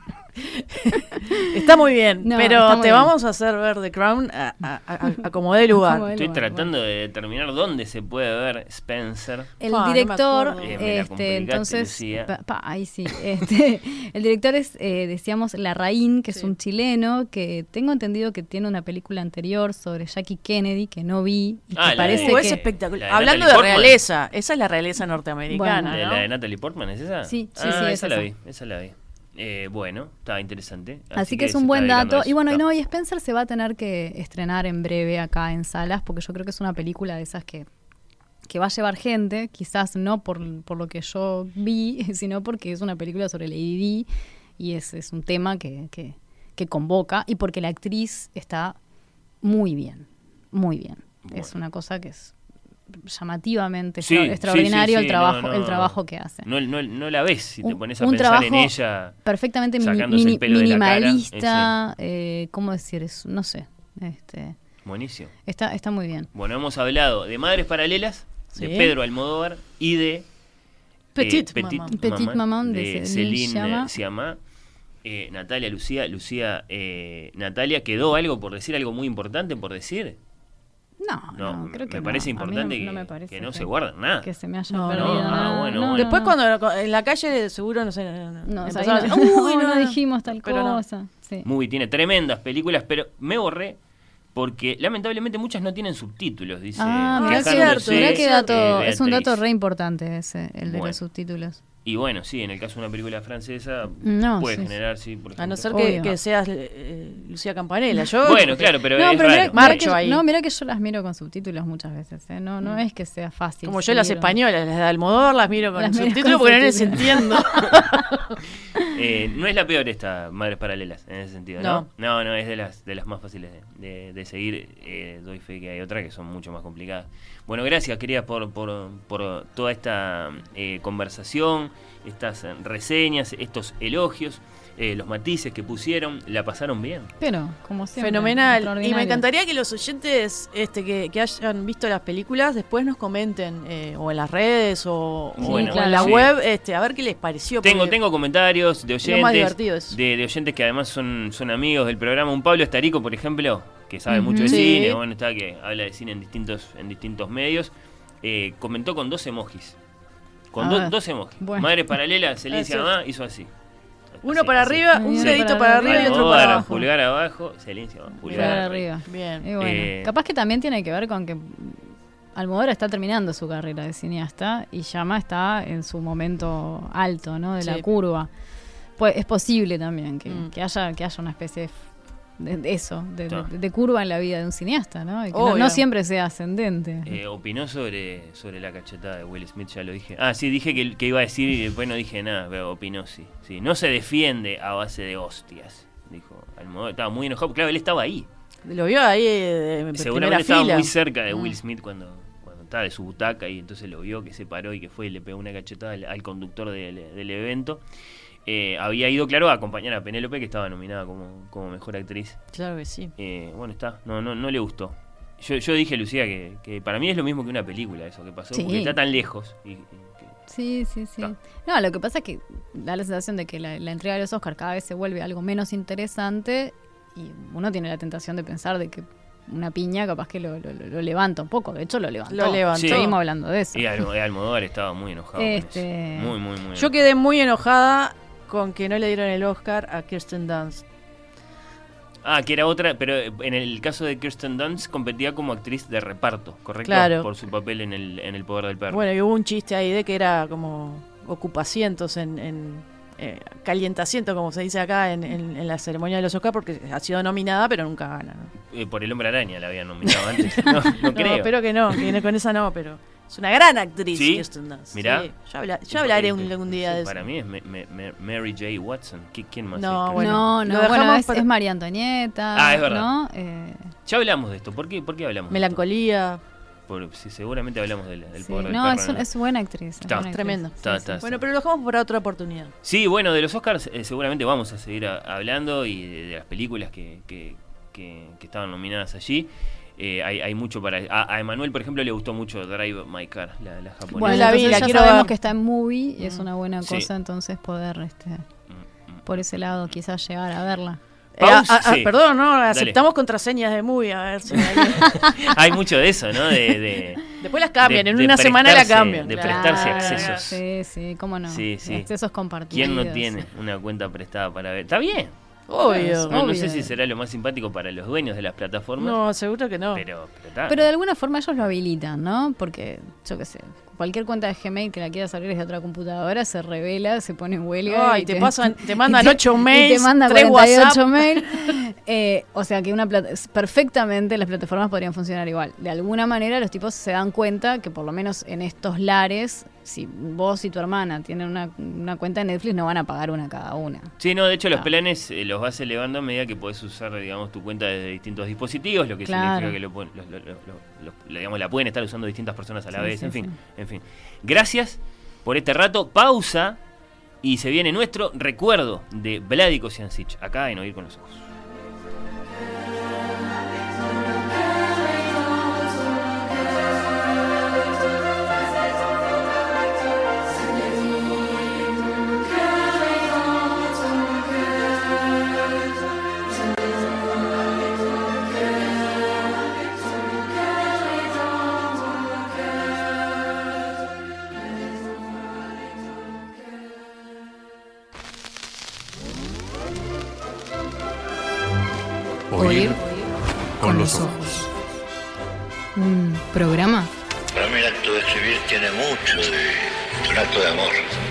Dice Onetti, Y al pie de la letra, un acto de amor.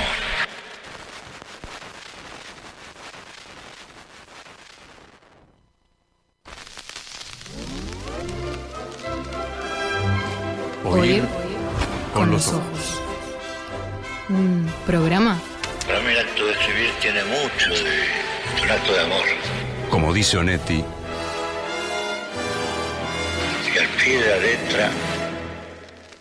Un acto de amor.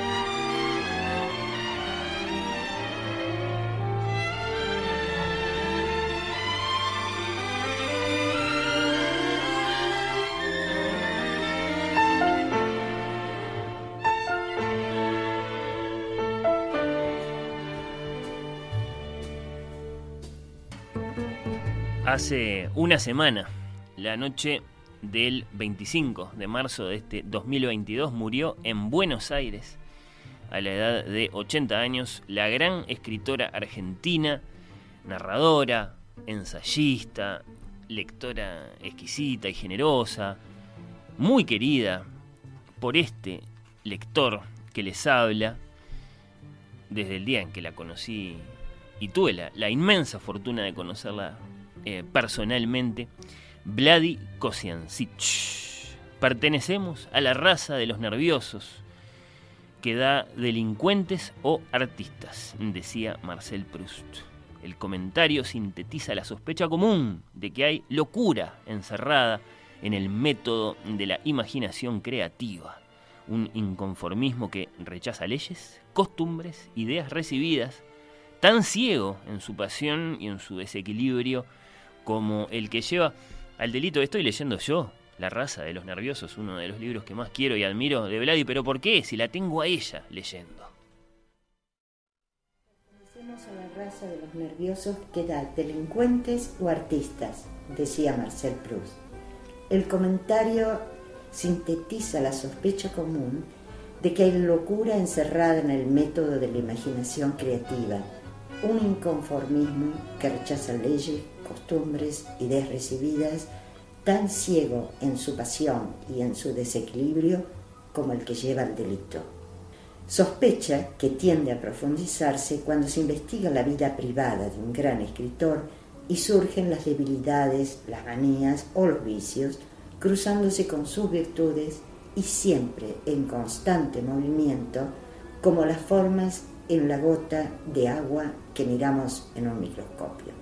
No hay ser humano que pase este examen con intachable honor a menos que falseemos la lente, y uno acepta las contradicciones del prójimo sin escandalizarse demasiado. Pero en el caso de los escritores, el lado oscuro de una personalidad se observa con asombro y desencanto. La noche que suele caer sobre todos nosotros con el temblor o la degradación de sus fantasmas no resulta creíble ni aceptable cuando viene enmarcada por la solidez y la coherencia de una obra. ¿Cómo delinear la frontera que separa con un muro hecho de palabras el temperamento inestable de un autor, su falta de sentido común ante los más sencillos problemas cotidianos, su irracionalidad, sus desvaríos, de la inteligencia, la sabiduría, la visión esclarecedora de mundos y conflictos humanos que nos entregan generosamente sus libros. Esta era Vladi hablando de la cultura de la cancelación, sin proponérselo 15 años atrás, o algo así, la noche que cae sobre todos nosotros. Bueno, Vladi era dueña de un tesoro biográfico, de esos verdaderamente grandes, su íntima amistad personal y literaria con Jorge Luis Borges y Adolfo Bioy Casares. Amistad que siempre parece ser para ella una fuente de riquezas y de inspiración, nunca un peso, nunca un motivo de eclipse, de sentirse menos. Estoy seguro de que si están prestando atención, se están preguntando antes que nada, sobre todo si nunca lo escucharon, lo hemos pronunciado muchas veces en este programa, pero a lo mejor ahora hace un tiempo que no. Bueno, se están preguntando por el nombre que estoy pronunciando una y otra vez, el nombre de esta escritora, Vladi Kosiancic. Hay un apellido eslavo por ahí y hay un nombre que de hecho conocemos bien, es el nombre de un personaje muy famoso, cómo no, en este momento de la historia eslava, un personaje que se llama como ella. La propia Vladi le explicó a su amigo, el escritor Alberto Mangel, el origen de su nombre. Me bautizaron con el nombre de una tía muerta por tuberculosis a los 18 años. Cuando yo era niña, enfermé de asma y casi me muero. Esto aterró a mi familia y recordando los pulmones enfermos de mi tía, nadie jamás me llamó por ese nombre. Usaron apodos, fui una niña sin nombre hasta que en el secundario, y porque escribía una suerte de juvenilia satírica que leían mis compañeros y los profesores, me llamaron la rusa. El apellido de mi padre era Kosiancic, con C. Luego fue Vladimira Kosiancic, con K, y luego Vladi, todavía con I latina. Increíblemente, el Vladi al que Borges, Jorge Luis Borges, introdujo la Y final para cauterizar, dijo, el corte del nombre, bueno, fue aceptado por la familia y por los amigos con toda naturalidad. Borges ayudó mucho escribiendo Vladi Kosiancic, como lo escribimos ahora, con I griega al final de Vladi y con K, Kosiancic, en los ejemplares de una cierta edición de lujo que le había hecho un bibliófilo de sus poemas escandinavos, había una dedicatoria. Allí, en aquel momento me explicó cuánto le había costado a él elegir un nombre para ser él un autor. Bueno, la obra de la autora de la octava maravilla, esta es una de las obras maestras de Vladi, necesita ser reeditada para que los lectores de este siglo sepan que perdimos a una de sus, bueno, eh, figuras literarias más altas, ha dicho Alberto Mangel en su artículo para La Nación tras la muerte de Vladi Kosiancic. Vladi Kosiancic pertenece al grupo prestigioso y selecto de escritores argentinos esenciales y secretos. Por pudor o por fe en su talento siempre juzgó que sus escritos, si merecían ser leídos, se defenderían por sí solos y nunca siguió el ejemplo de tantos de sus colegas para los cuales la literatura era, como la política o como las empresas, una cuestión de campañas. Cuando en octubre de 2020 La Nación incluyó un breve cuento de ella bajo el título Grandes autores de la literatura, me escribió, dice Mangel, Vladi, conmovida, que seguramente había sido un generoso error.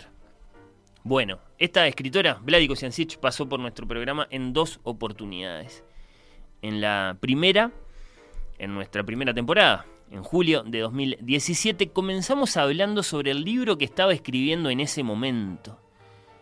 Cuánto cambia la valoración de aquello que nos contó aquella vez hoy, ¿no? Una cierta novela que la estaba escribiendo, bueno, está, que al parecer transcurría en Roma y que era la historia de un diagnóstico médico primero y de un viaje después y bueno, también hablamos en ese momento de El secreto de Irina, que ahora sabemos fue el último libro que Vladi llegó a publicar. Ahora estoy trabajando en, en este texto, como siempre, tanteando un poco, eh, nunca tengo definido de antemano un plan, de manera que es como si fuera yo misma descubriendo la historia. Recuerdo que cuando se publicó El Templo de las Mujeres, que fue un bestseller acá y en España, era o fue leída como una novela tan placentera que se esperaba que escribiera la segunda parte, por así decirlo, o algo similar a ese tema, pero no lo hice, escribí los cuentos de la ronda de los jinetes muertos. Eh, con la octava maravilla, que fue mi primera novela, eh, también se esperaba que siguiera el camino de la literatura fantástica o semifantástica, no es del todo fantástica la octava maravilla. Y tampoco eh, salió Últimos días de William Shakespeare, que es completamente distinta, no solo con otro tema que es el del veneno del fanatismo y la destrucción de los que no piensan igual que los grupos eh, políticos que toman una ciudad o que toman un país. Y, eh, y también hubo como una suerte de sorpresa. Podría decir que mis editores, y he tenido muy buenos editores siempre, eh, había, había como una especie de desencanto, ¿por qué no seguir por esa línea? O la de la octava maravilla o el templo de las mujeres. Creo que en eso debe haberme influido indirectamente, y yo supongo que inconscientemente también, eh, mi maestro Joseph Conrad, que tiene las novelas de los mares del sur, las de los marinos y los viajes, pero también esa novela extraordinaria que es El agente secreto, sobre el anarquismo y el drama de una mujer y de un pobre muchacho inocente. Eh, no, a veces, a veces me tienta un poco la idea de, de escribir una novela, eh, bueno, que no me muestre a mí, y esto es una broma, como si tuviera, digamos, diferentes personalidades. En realidad, si la misma escritora, los temas no varían, eh, no varían en realidad en la historia de la literatura. Pero como, eh, como esas historias nacen, por así decirlo, por casualidad o de una frase o de la observación de una escena, es decir, que nunca me propongo eh, escribir tal o cual novela que trate de tal o cual tema. Es una exploración, es un viaje, es un descubrimiento de mi parte.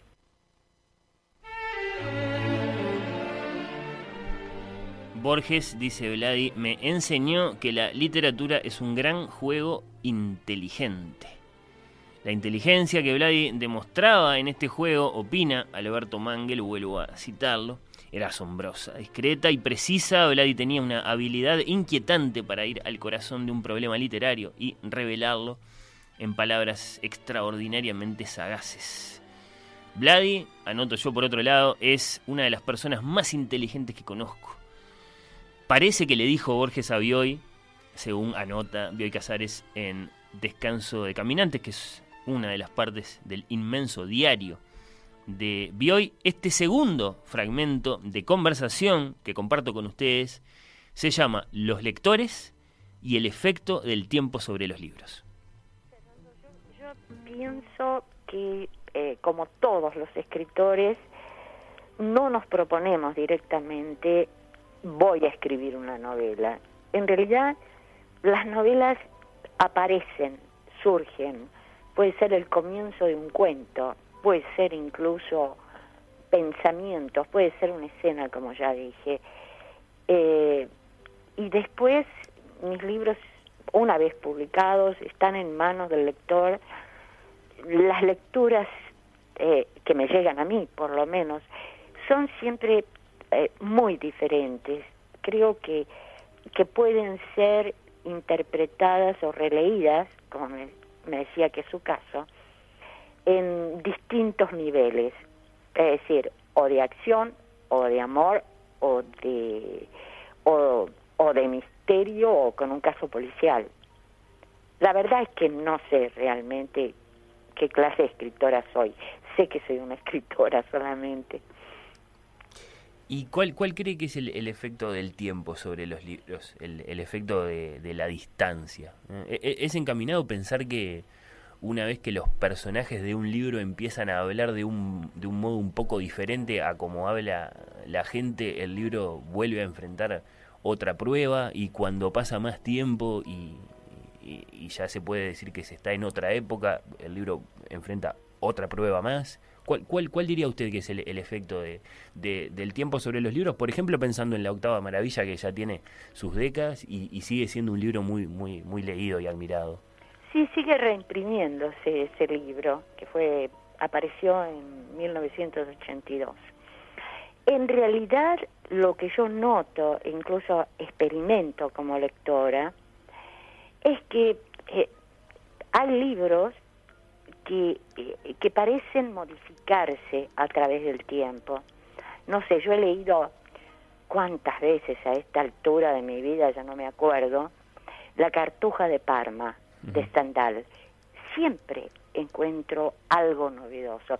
Y no es que me haya olvidado, es que eh, cada libro, si tiene un cierto encanto, una atracción, puede mutar a distintas lecturas. Me pasa a mí, descubro. Borges decía que leí- leemos para el olvido. Y no estoy totalmente de acuerdo. Lo que creo es que vamos leyendo de distinta manera. Y pasa con los lectores. Hay, incluso con la crítica. eh, realmente, por ejemplo, eh, ¿qué se observo? ¿Qué escriben sobre mis libros? A mí siempre me sorprende porque es algo, no que no lo había pensado, sino que es una eh, visión diferente. Es decir, me parece que le pasó a usted con eh, El secreto de Irina, donde sí, deliberadamente, hay dos planos.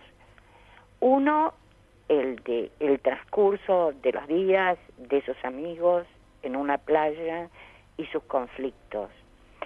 Y otro, ese misterio del mundo que creemos conocer y que en realidad estamos siempre explorando, siempre sorprendiéndonos y muchas veces desencantándonos.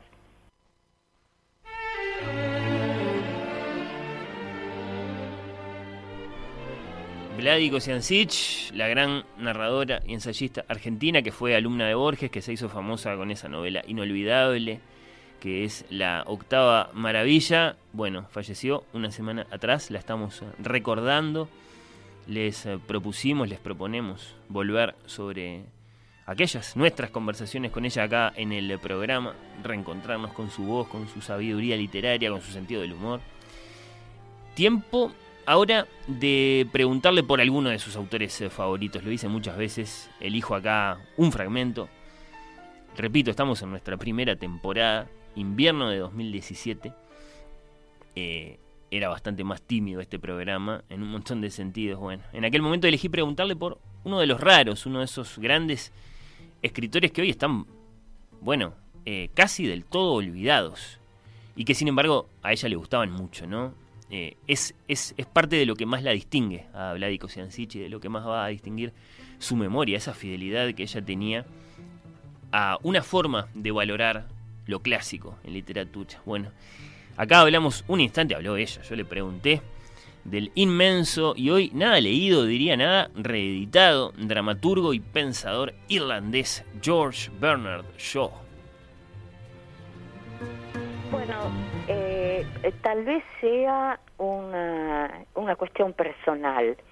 Yo le debo a Bernard Shaw el haberme abierto los ojos a situaciones políticas y haberme despejado la cabeza de tonterías cuando era muy, muy joven. Eh, casi conozco la obra de Bernard Shaw de memoria, incluso puedo hablar Cockney, el slang de Londres, porque tenía una edición de Oxford donde se había insistido en, eh, digamos, en poner la fonética de esa forma de hablar en el texto. Por lo tanto, leía la obra y, y eh, iba casi traduciendo e, ese slang, ese eh, dialecto de los bajos fondos o de los más humildes de, de Londres. ¿Hablamos, por ejemplo, de Pigmalión? Eh, sí, Pigmalión, los personajes de Pigmalión. En mi edición estaba la, la pronunciación, estaba hecho con fonética.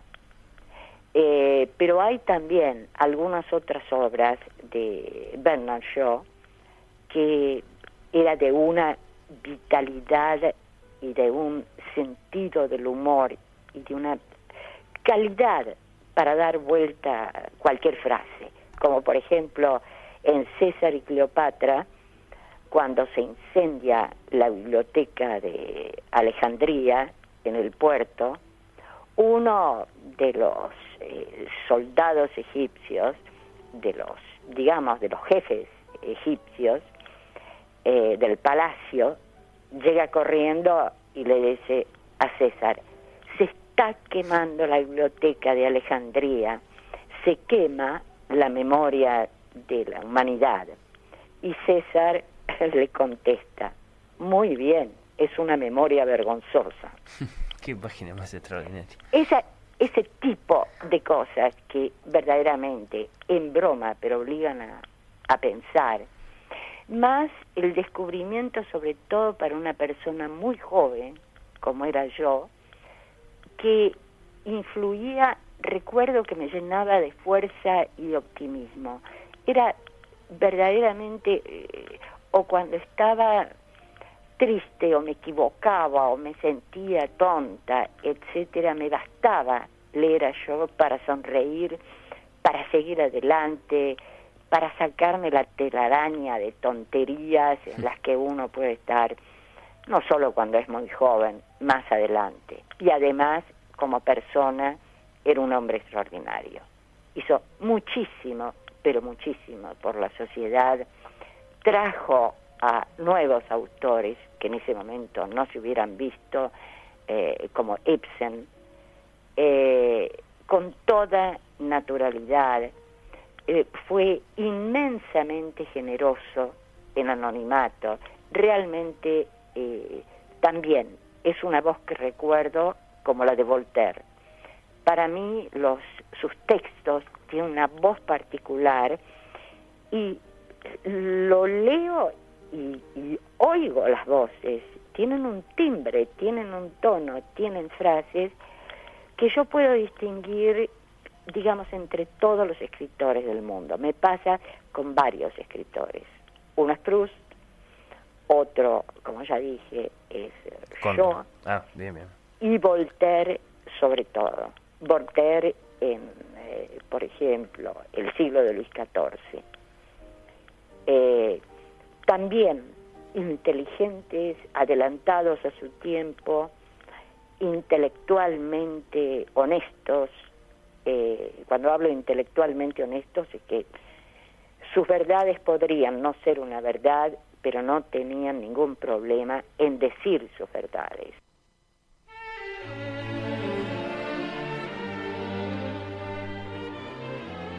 No sé a ustedes, a mí como lector me gusta mucho. Me interesa mucho saber qué libros leen los escritores que admiro, ¿no? Son siempre noticias relevantes, útiles, eh, que deparan revelaciones. Bueno, Vladico Siancic es una gran autora que antes es una gran lectora.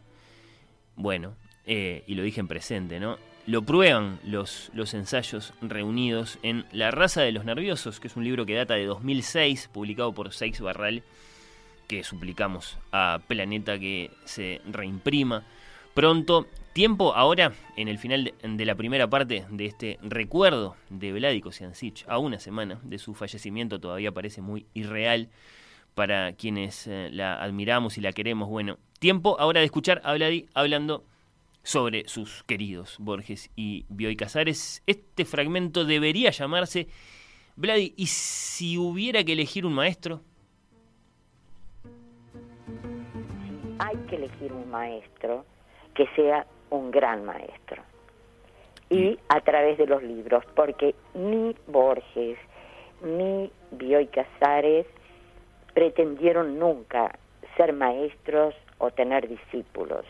Es decir, eh, vivían escribiendo para ellos eh, el, el oficio, por llamarlo de alguna manera, o la identidad, era la de escritor, no la de maestro. A Borges le incomodaba bastante la palabra maestro y por otra parte, más que dar clases, que eran clases en las que él simplemente hablaba, porque no podía ver, o Bioy Casares, que ni siquiera podía hablar en público porque era muy tímido, eh, para ellos la vida era la literatura, la, la que leían, la que discutían o la literatura que hacían.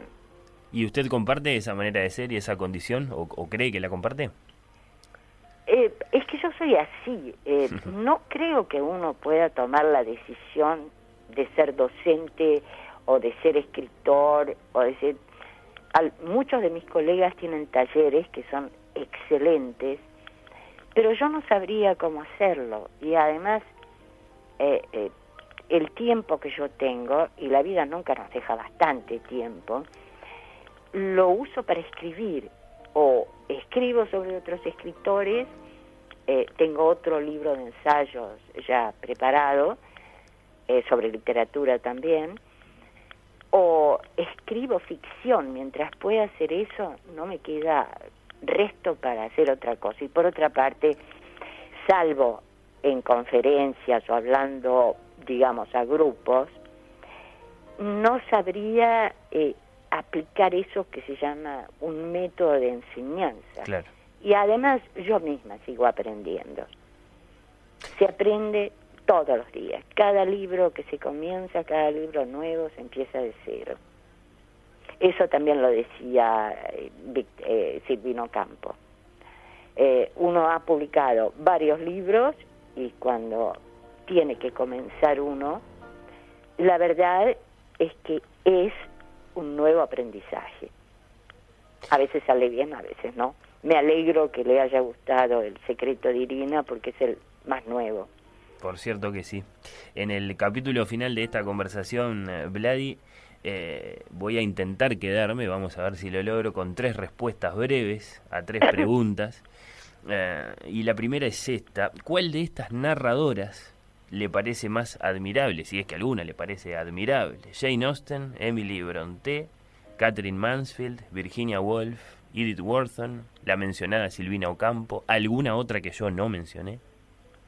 Bueno, es muy difícil elegir, todas son grandes escritoras, eh, muy diferentes unas de otras en tiempo, en espacio, Por cierto. pero la que verdaderamente me asombra es Emily Bronte.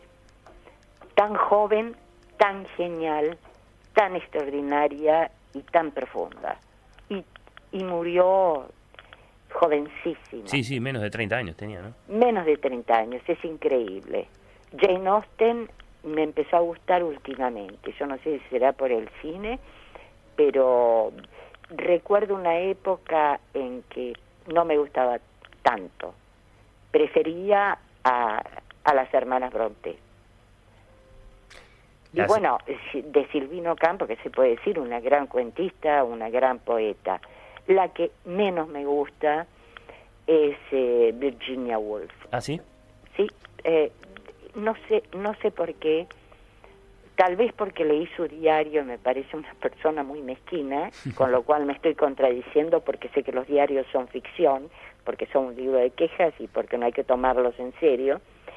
Pero tampoco me interesa la corriente de la conciencia, me parece demasiado, como la usa, me parece demasiado narcisista. Eh, no sé, eh, eh, todo el mundo se asombra de que no sea mi, una de mis autoras favoritas. De las otras que mencionó, me siento muy amiga. Son muy buenos apuntes, Vladi. La segunda pregunta que le hago para, para obtener una, una respuesta breve de su palabra es sencillamente, ¿cuál es de todos los cuentos de Borges el que más le gusta? El que más me gusta de todos, caramba, qué difícil elección. El, O por lo menos el primero que le viene a la mente ahora, vamos a ponerlo de ese modo. el primero que me viene a la mente es porque lo asocio con la personalidad de Borges y es Cielo Santo, y no me acuerdo el título, el eh, poema del Minotauro en su laberinto. Ajá. ¿Y lo asocia con su personalidad, dijo? Sí, siempre pensé que Borges en los malos momentos se sentía así, sentía que estaba solo. Hay que recordar que en el cuento de él, el, el laberinto agradece la, el- eh, que lo mate Teseo, harto de recorrer eh, cada uno de esos eh, pasillos interminables y la soledad está muy, muy marcada así y además la idea de ser monstruoso. En personas como, como Borges, que siempre era, digamos, eh, burlado de joven, mm, tímido, eh, extraordinariamente inteligente, la inteligencia no siempre es aprobada por la mayoría, eh, debía sentirse raro y debía sentirse aislado y excluido de una vida normal. Les pasa a muchos escritores. Me ha dado Vladi una respuesta inesperada y, muy original y muy sentida que, atribuyo ella mismo a- al- al íntimo conocimiento que, usted ha tenido de Borges y, de su obra. Eh, Borges dijo alguna vez, de hecho lo, lo escribió, que El Sur, acaso, era su mejor cuento. Y yo le pregunto a usted, ¿cuál es, acaso, Vladi, el mejor libro de Vladi Kosiancic? Ay, yo eh, eh, siempre espero escribir mi libro futuro, siempre espero escribir el mejor. Y bueno, ¿y qué nos puede decir del que está escribiendo ahora entonces? Ahora estoy en una novela y como Agatha Christie, en algún momento cuando se cansaba, decía, pero esto no sirve para nada.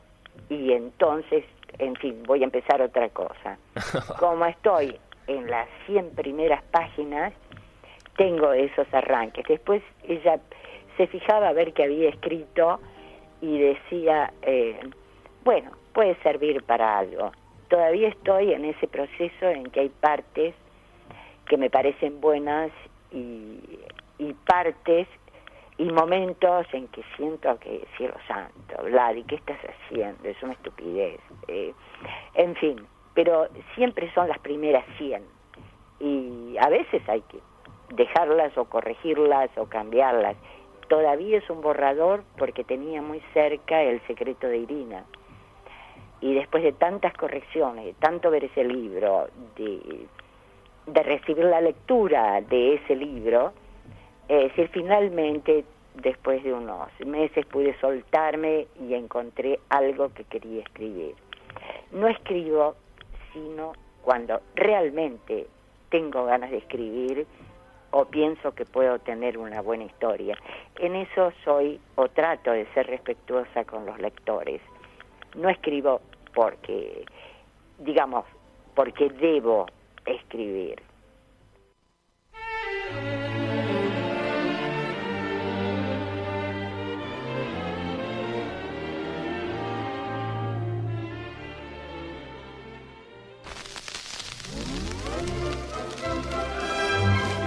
Oír con los ojos.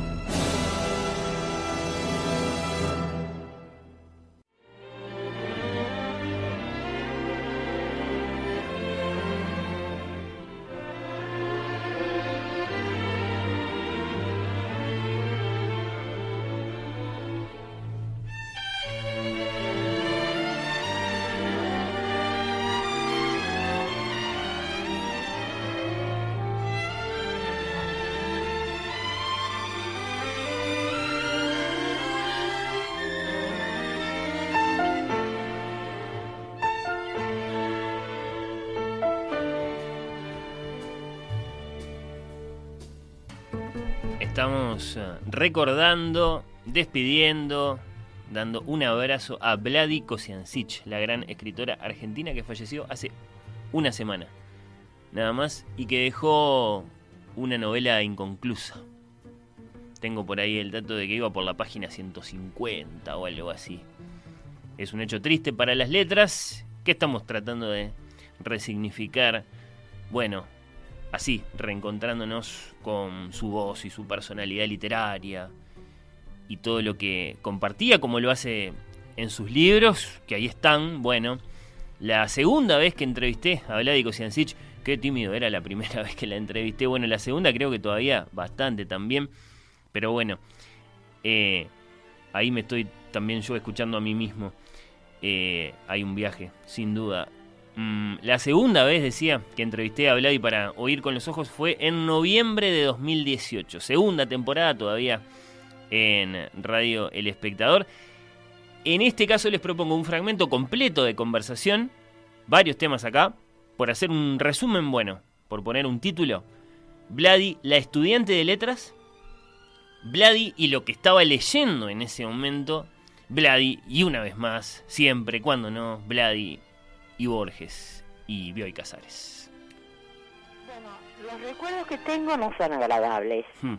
En realidad empecé la facultad cuando era tenía un año o dos años menos que la mayoría de los que salían salíamos del colegio secundario y eh, y mi vida de lectura ya había empezado cuando yo era muy chica Eh, y el programa de la facultad la facultad de letras por lo menos acá es un programa para formar profesores, sobre todo, eh, académicos, eh, todos los que quisimos ser escritores y nos anotamos en la universidad en letras o en filosofía, quedamos desencantados porque se leía poco y se citaba demasiado a otros autores. Eso no me gustaba. Tuve la increíble suerte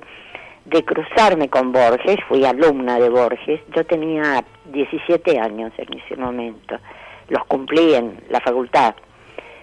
Y Borges me propuso el estudio del inglés medieval en un día cualquiera en que yo me acerqué para hacerle una pregunta muy puntual sobre una fecha, él estaba dictando justo literatura literatura germánica, literatura anglosajona, es decir, eh, lo que se escribió en la Edad Media es una lengua medieval, el anglosajón. Y por supuesto dije que sí. Eh, yo estaba fascinada con las clases de Borges, que no tenía tanto éxito con los otros estudiantes y tampoco en la facultad, porque eh, no le gustaba, digamos, ni las fichas ni los exámenes, que decían que eran totalmente inútiles, y para recordar fechas y comentarios de la crítica, bueno, si queríamos hacer una carrera, la literatura no era una carrera, y que nos dedicáramos al comercio. claro, en 1958 estamos hablando, Borges no era tan famoso quizás. No, no era famoso, no acá, sí en el extranjero ya lo distinguían hasta el punto de que mientras estábamos estudiando, yo recuerdo perfectamente, era en la vieja Biblioteca Nacional, la de la, calle México, eh, y recibí un llamado telefónico, Borges siempre atendía el teléfono, lo irritaba mucho que eh, la gente conocida, sobre todo los hombres, no atendieran el teléfono personalmente y lo hicieran sus esposas, sus secretarias, etcétera. Él sí. Y, y lo llamó el que era entonces el presidente de Alemania, personalmente, Willy Brandt, que había venido a Buenos Aires. Y cuando le dijeron a Borges, le dijo la secretaria que lo estaba llamando, porque nosotros estábamos estudiando, que, que lo llamaba el presidente de Alemania, Borges dijo, eh, voy a tener que hablar alemán. Y mi alemán, bueno, es eh, pobrísimo. Prácticamente me dijo que no sabía alemán. Yo estaba ahí, lo escuché hablar alemán, que no usaba nunca, pero con toda fluidez. Y después cuando colgó me dijo, qué raro, quiere conocerme, parece que ha leído mis libros. Ya estaban traducidos. No sé si decía mis libros, parece que me ha leído. Parece que me ha leído. Bueno, lo voy a invitar acá a la... Vaya, lo, le dije que pasara a la biblioteca y Brandt se las ingenió para que no hubiera, no lo hizo como tantos otros, para sacarse una foto con Borges o para decir que lo había visto, sino que fue una visita privada, donde después Borges me dijo, qué bien, un presidente que sabe de literatura, porque estuvieron hablando de otros autores. Así que yo vi en una época en que acá se decía que Borges solo escribía para un elite, tenía muy pocos alumnos, esa fue un poco mi ventaja de conocerlo, porque no estaba agobiado por la fama. Eh, y... Sí había ese reconocimiento, claro, fuera de fronteras. Sí, fuera en Francia, por ejemplo.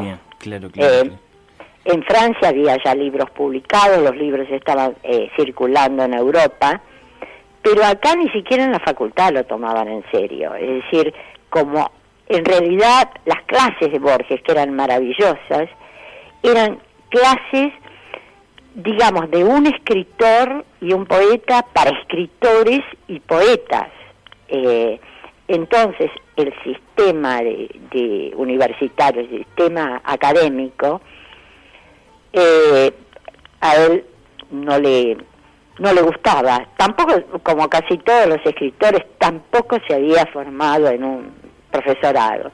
Yo creo que los mejores programas, siempre los digo, de estudios que funcionan para formar escritores son los de las universidades inglesas como Oxford y Cambridge, de donde han salido grandes escritores y muy inteligentes espías.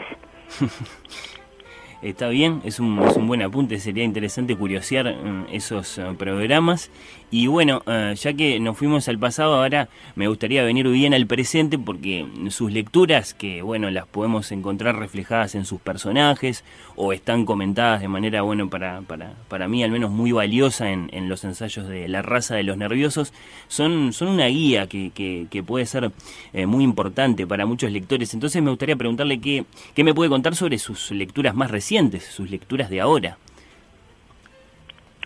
Mis lecturas, mis lecturas de ahora, en realidad, como- cuando yo estoy escribiendo ficción, eh, por ejemplo, novelas, cuentos, etcétera, leo poca ficción, salvo, por ejemplo, P.D. James, que cada vez fue sacando un libro, la escritora de novelas policiales, que tiene el título de Sir, pero Dama, que me parece extraordinaria y tal vez porque ten- tenemos mucho en común, es decir, en cuanto a, a gustos, ¿no? A temperamento, es yo tengo mucho en común por ella.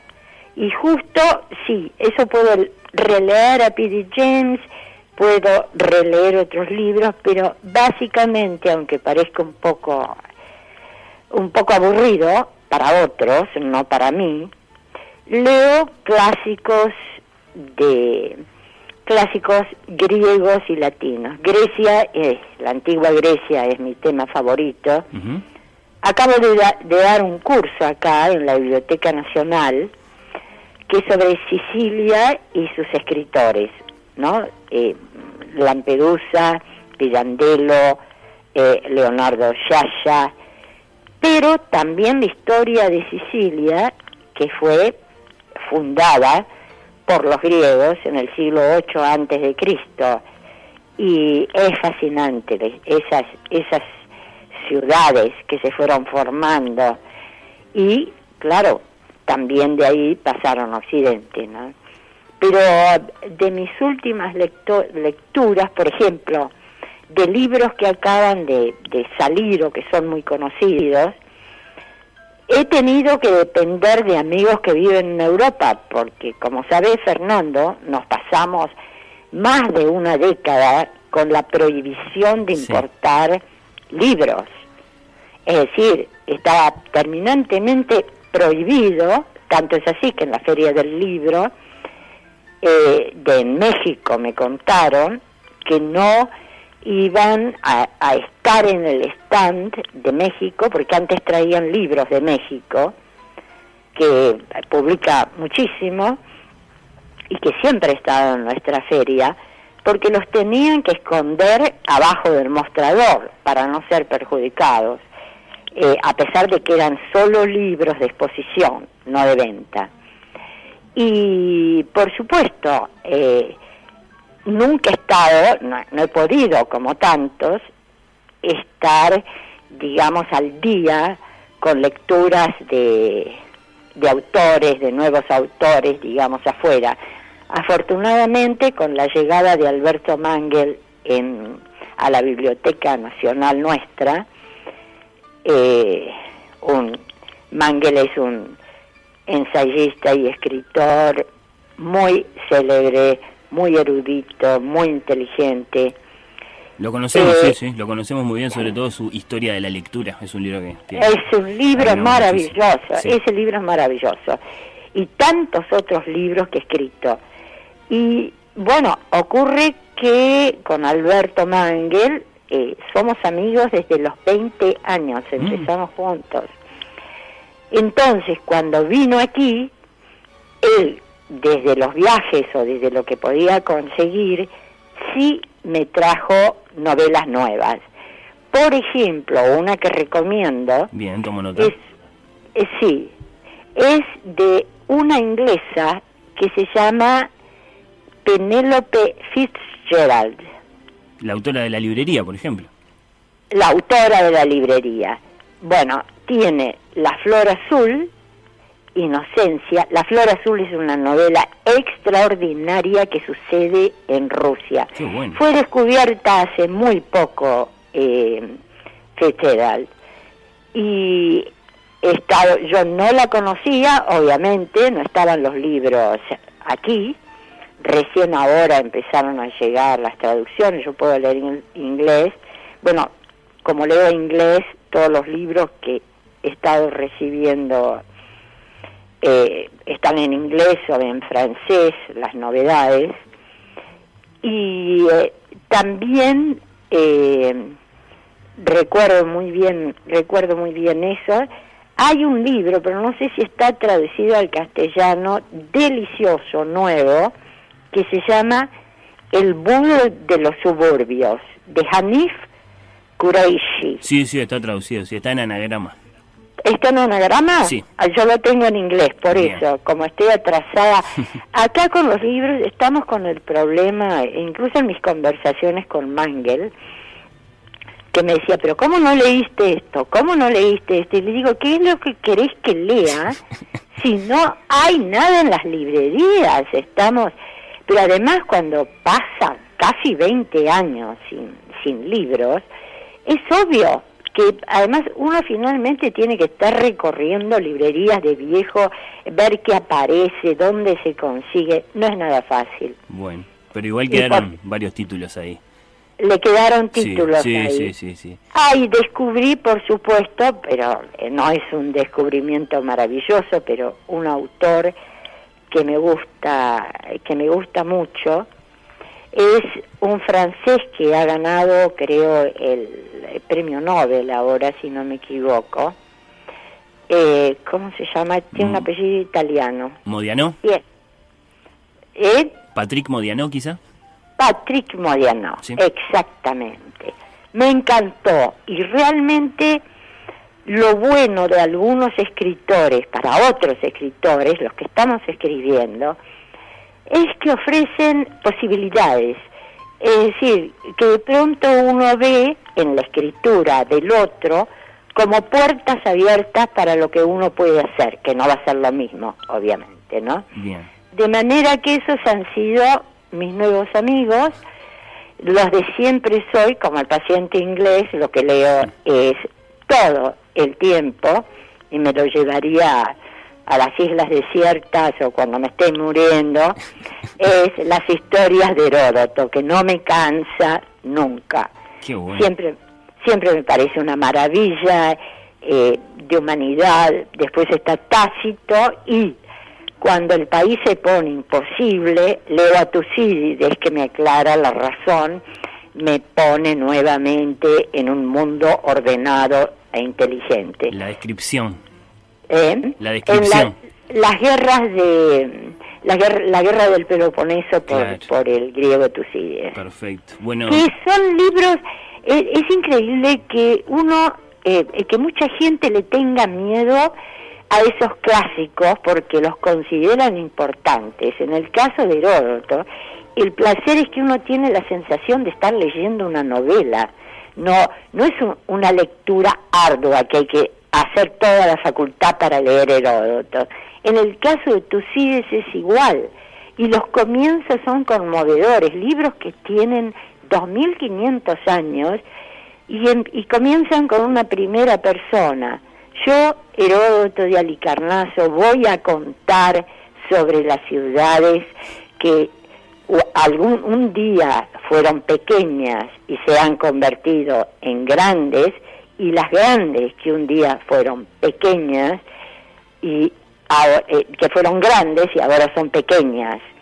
Para que estas historia quiere decir investigación es decir el, el significado original en griego es eso investigación lo que él investiga. Y uno va viendo los viajes las aventuras las maravillas la construcción de las pirámides por ejemplo eh, no sé por qué se, se sigue el mito de que las pirámides, bueno, las hicieron no los egipcios, sino los los este, los aliens, eh, cuando está en Heródoto la descripción que le dan a él de las avenidas que había para transformar los bloques, de cómo se construían, y bien que mal, y parece increíble que esos viajeros eh, griegos, que en realidad iban como quien dice con un lápiz y un papel, porque no había tecnología, no había, digamos, nada donde pudieran guardar cosas, a lugares bastante peligrosos. Y los detalles, entonces es muy, para mí es muy, muy conmovedor. Está todo ahí. Vladi, por último, eh, el año que viene, dentro de unos poquitos meses, de hecho, porque fue en marzo, se van a cumplir 20 años eh, de la muerte de, Adolfo Bioy Casares, su gran amigo y maestro. No le quiero preguntar nada específico, simplemente qué evoca para usted en, su memoria, en sus eh, emociones más inmediatas, personales o, o, literarias, el nombre de Adolfo Bioy. Bueno, yo tengo la sensación, incluso hoy, casi a 20 años de su muerte, de que no ha muerto. Me pasa lo mismo con Borges. Fuimos muy amigos, como fui tan amiga de Borges. después de 35 años de amistad continuada, más o menos, eh, se me hace bastante difícil.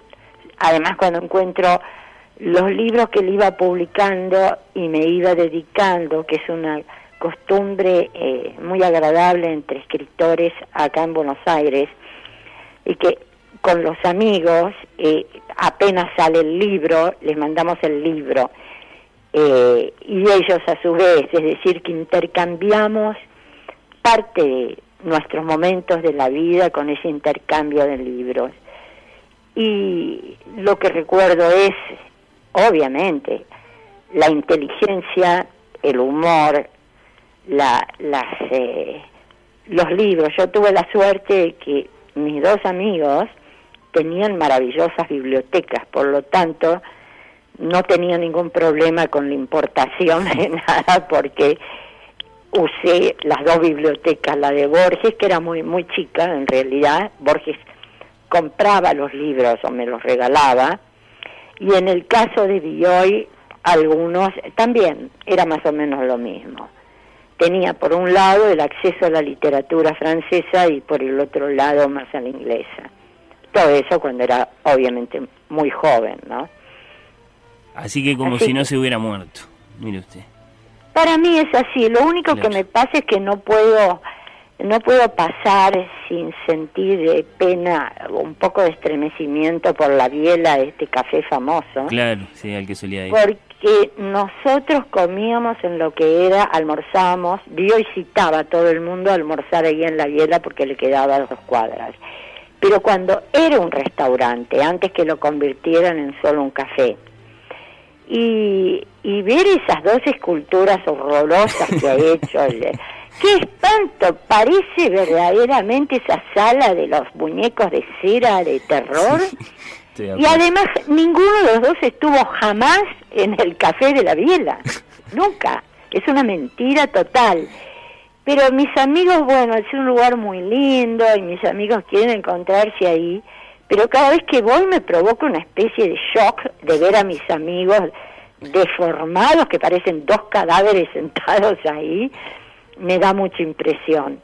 Eso, eso sí que me da pena. Y hay calles de Buenos Aires y que me recuerdan tanto, algunas, eh, algunos cafés donde estudiamos con Borges desaparecieron, el de St. James en la calle, en la avenida Córdoba y Maipú, eh, todos eran lugares que quedaban cerca de las casas de cada uno, es decir, no era porque nos gustara particularmente un lugar. Eh, ni Borges, ni Bioy, ni yo éramos eh, escritores de café, es decir, que nos gusten los cafés. Íbamos donde estaba más tranquilo y se podía conversar. Claro, claro, bueno. Vladico desde Buenos Aires, vamos a estar esperando esa nueva novela. ¿Ya tiene título? No, no, los, los títulos, como dice mi amigo Enrique Vilamatas, el titulaje es lo peor, lo más difícil que, que para los escritores. Me encanta la palabra cómica y queda cómica en español el titulaje. Claro. Es Queda- muy español. queda Pero eh, quería decirte, Sí. eh, yo tengo muchas ganas de ir de, de ir de visita a Uruguay, a Montevideo. Bueno. Así que, bueno, me encantará pasar por ahí también. Pero va a ser un gran placer para, para mí y, y va a ser una, una eh, experiencia muy valiosa para este programa. Así que la vamos a estar esperando. Vladico Siancich desde Buenos Aires, muchas gracias, un gran abrazo. No, gracias a vos y a todos ustedes los que te escuchan, tu audiencia y el programa. Adiós. Adiós. Todo tan raro, tan raro, tan raro. Bueno, sí, hablando de la novela que estaba escribiendo y que a lo mejor está ahí, quién sabe, en principio quedó inconclusa. Vamos a tratar de averiguarlo en estos días con Planeta de Argentina.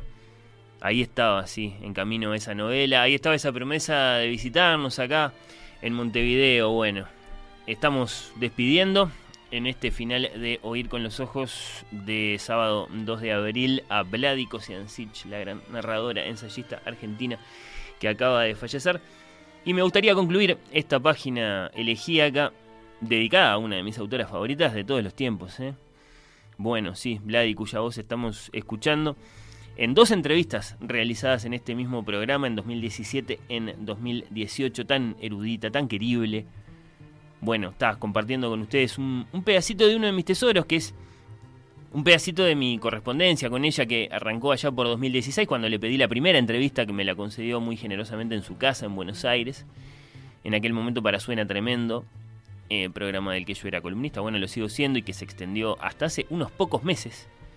Bueno, está. En, el momento de este fragmento que les leo, hace un par de años yo estaba muy ansioso por saber cómo iba la novela y por volver a entrevistarla para la radio. Eso nunca se concretó, me temo, y quién sabe hasta dónde llegó con el libro. Bueno, acá estamos en el comienzo de la emergencia sanitaria y me dice, querido Fernando, nunca le respondí porque la cuarentena obligatoria está causando mil problemas, me dice después de, no sé, un par de meses que habían pasado.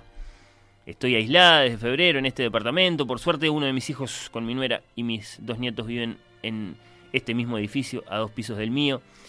Me traen comida, lo que necesite. Bueno, puedo. mm, no pueden entrar, eh, pero nos comunicamos por mail o por teléfono. Estoy perfectamente sana, pero debo aislarme por mi edad. Digamos que soy una especie en extinción. Afortunadamente, mi departamento que usted conoce es amplio, luminoso, con vista a jardines y al cielo. Estaba en la página 160 de la nueva novela, la que transcurre en Roma, pero tuve que suspenderla. No estoy escribiendo. La tensión de estas semanas de encierro que se alargan me lo impiden. La, la, la tensión de estas semanas de encierro, decía Vladi. Sí, bueno. Agradezco tener una biblioteca llena de joyas literarias que releo, Paso de la comedia al King Lear, de Tucídides a Dickens, de la Ilíada a la Odisea. La única compañía que tengo es mi hermoso e inteligente gato Gatsby, tan domesticado que responde al nombre y que me avisa cuando es la hora de dormir. Cada día parece infinito, pero he logrado armar actividades para no perder la cabeza, me cuenta. Y ahí, bueno, una serie de cosas, me quedo con esta. Dice, he vuelto a dibujar. La concentración que impone el dibujo a lápiz me impide obsesionarme de pena por las muertes y sufrimientos de amigos en otros países. Bueno, dibujarme calma. Dibujé la famosa liebre joven de Durero. Si la busca por ahí va a ver que es una obra maestra de Durero. Que me llevó días y días por la cantidad de pelo que tiene. Que dibujar uno por uno. También me divirtió mandar mi obra hecha sin saber dibujar a la familia, a los amigos. En fin, por ahora estoy bien. Además de todavía lúcida. Solo me asusta la pérdida de contacto con amigos en el, en el exterior. Si no responden es porque algo va mal, obviamente. Por ejemplo, la correspondencia literaria con mi amigo Alberto Mangel por ahora está cortada. Naturalmente me encantará hablar con ustedes, dice respondiendo a mi invitación a conversar acá en la radio. Lo recuerdo con mucho cariño, pero debemos esperar. Veremos, concluye. Y me manda un abrazo. Eh, la despedimos, sí, mientras, por supuesto, seguimos leyendo eh, sus libros, los libros de Vladico Siancic.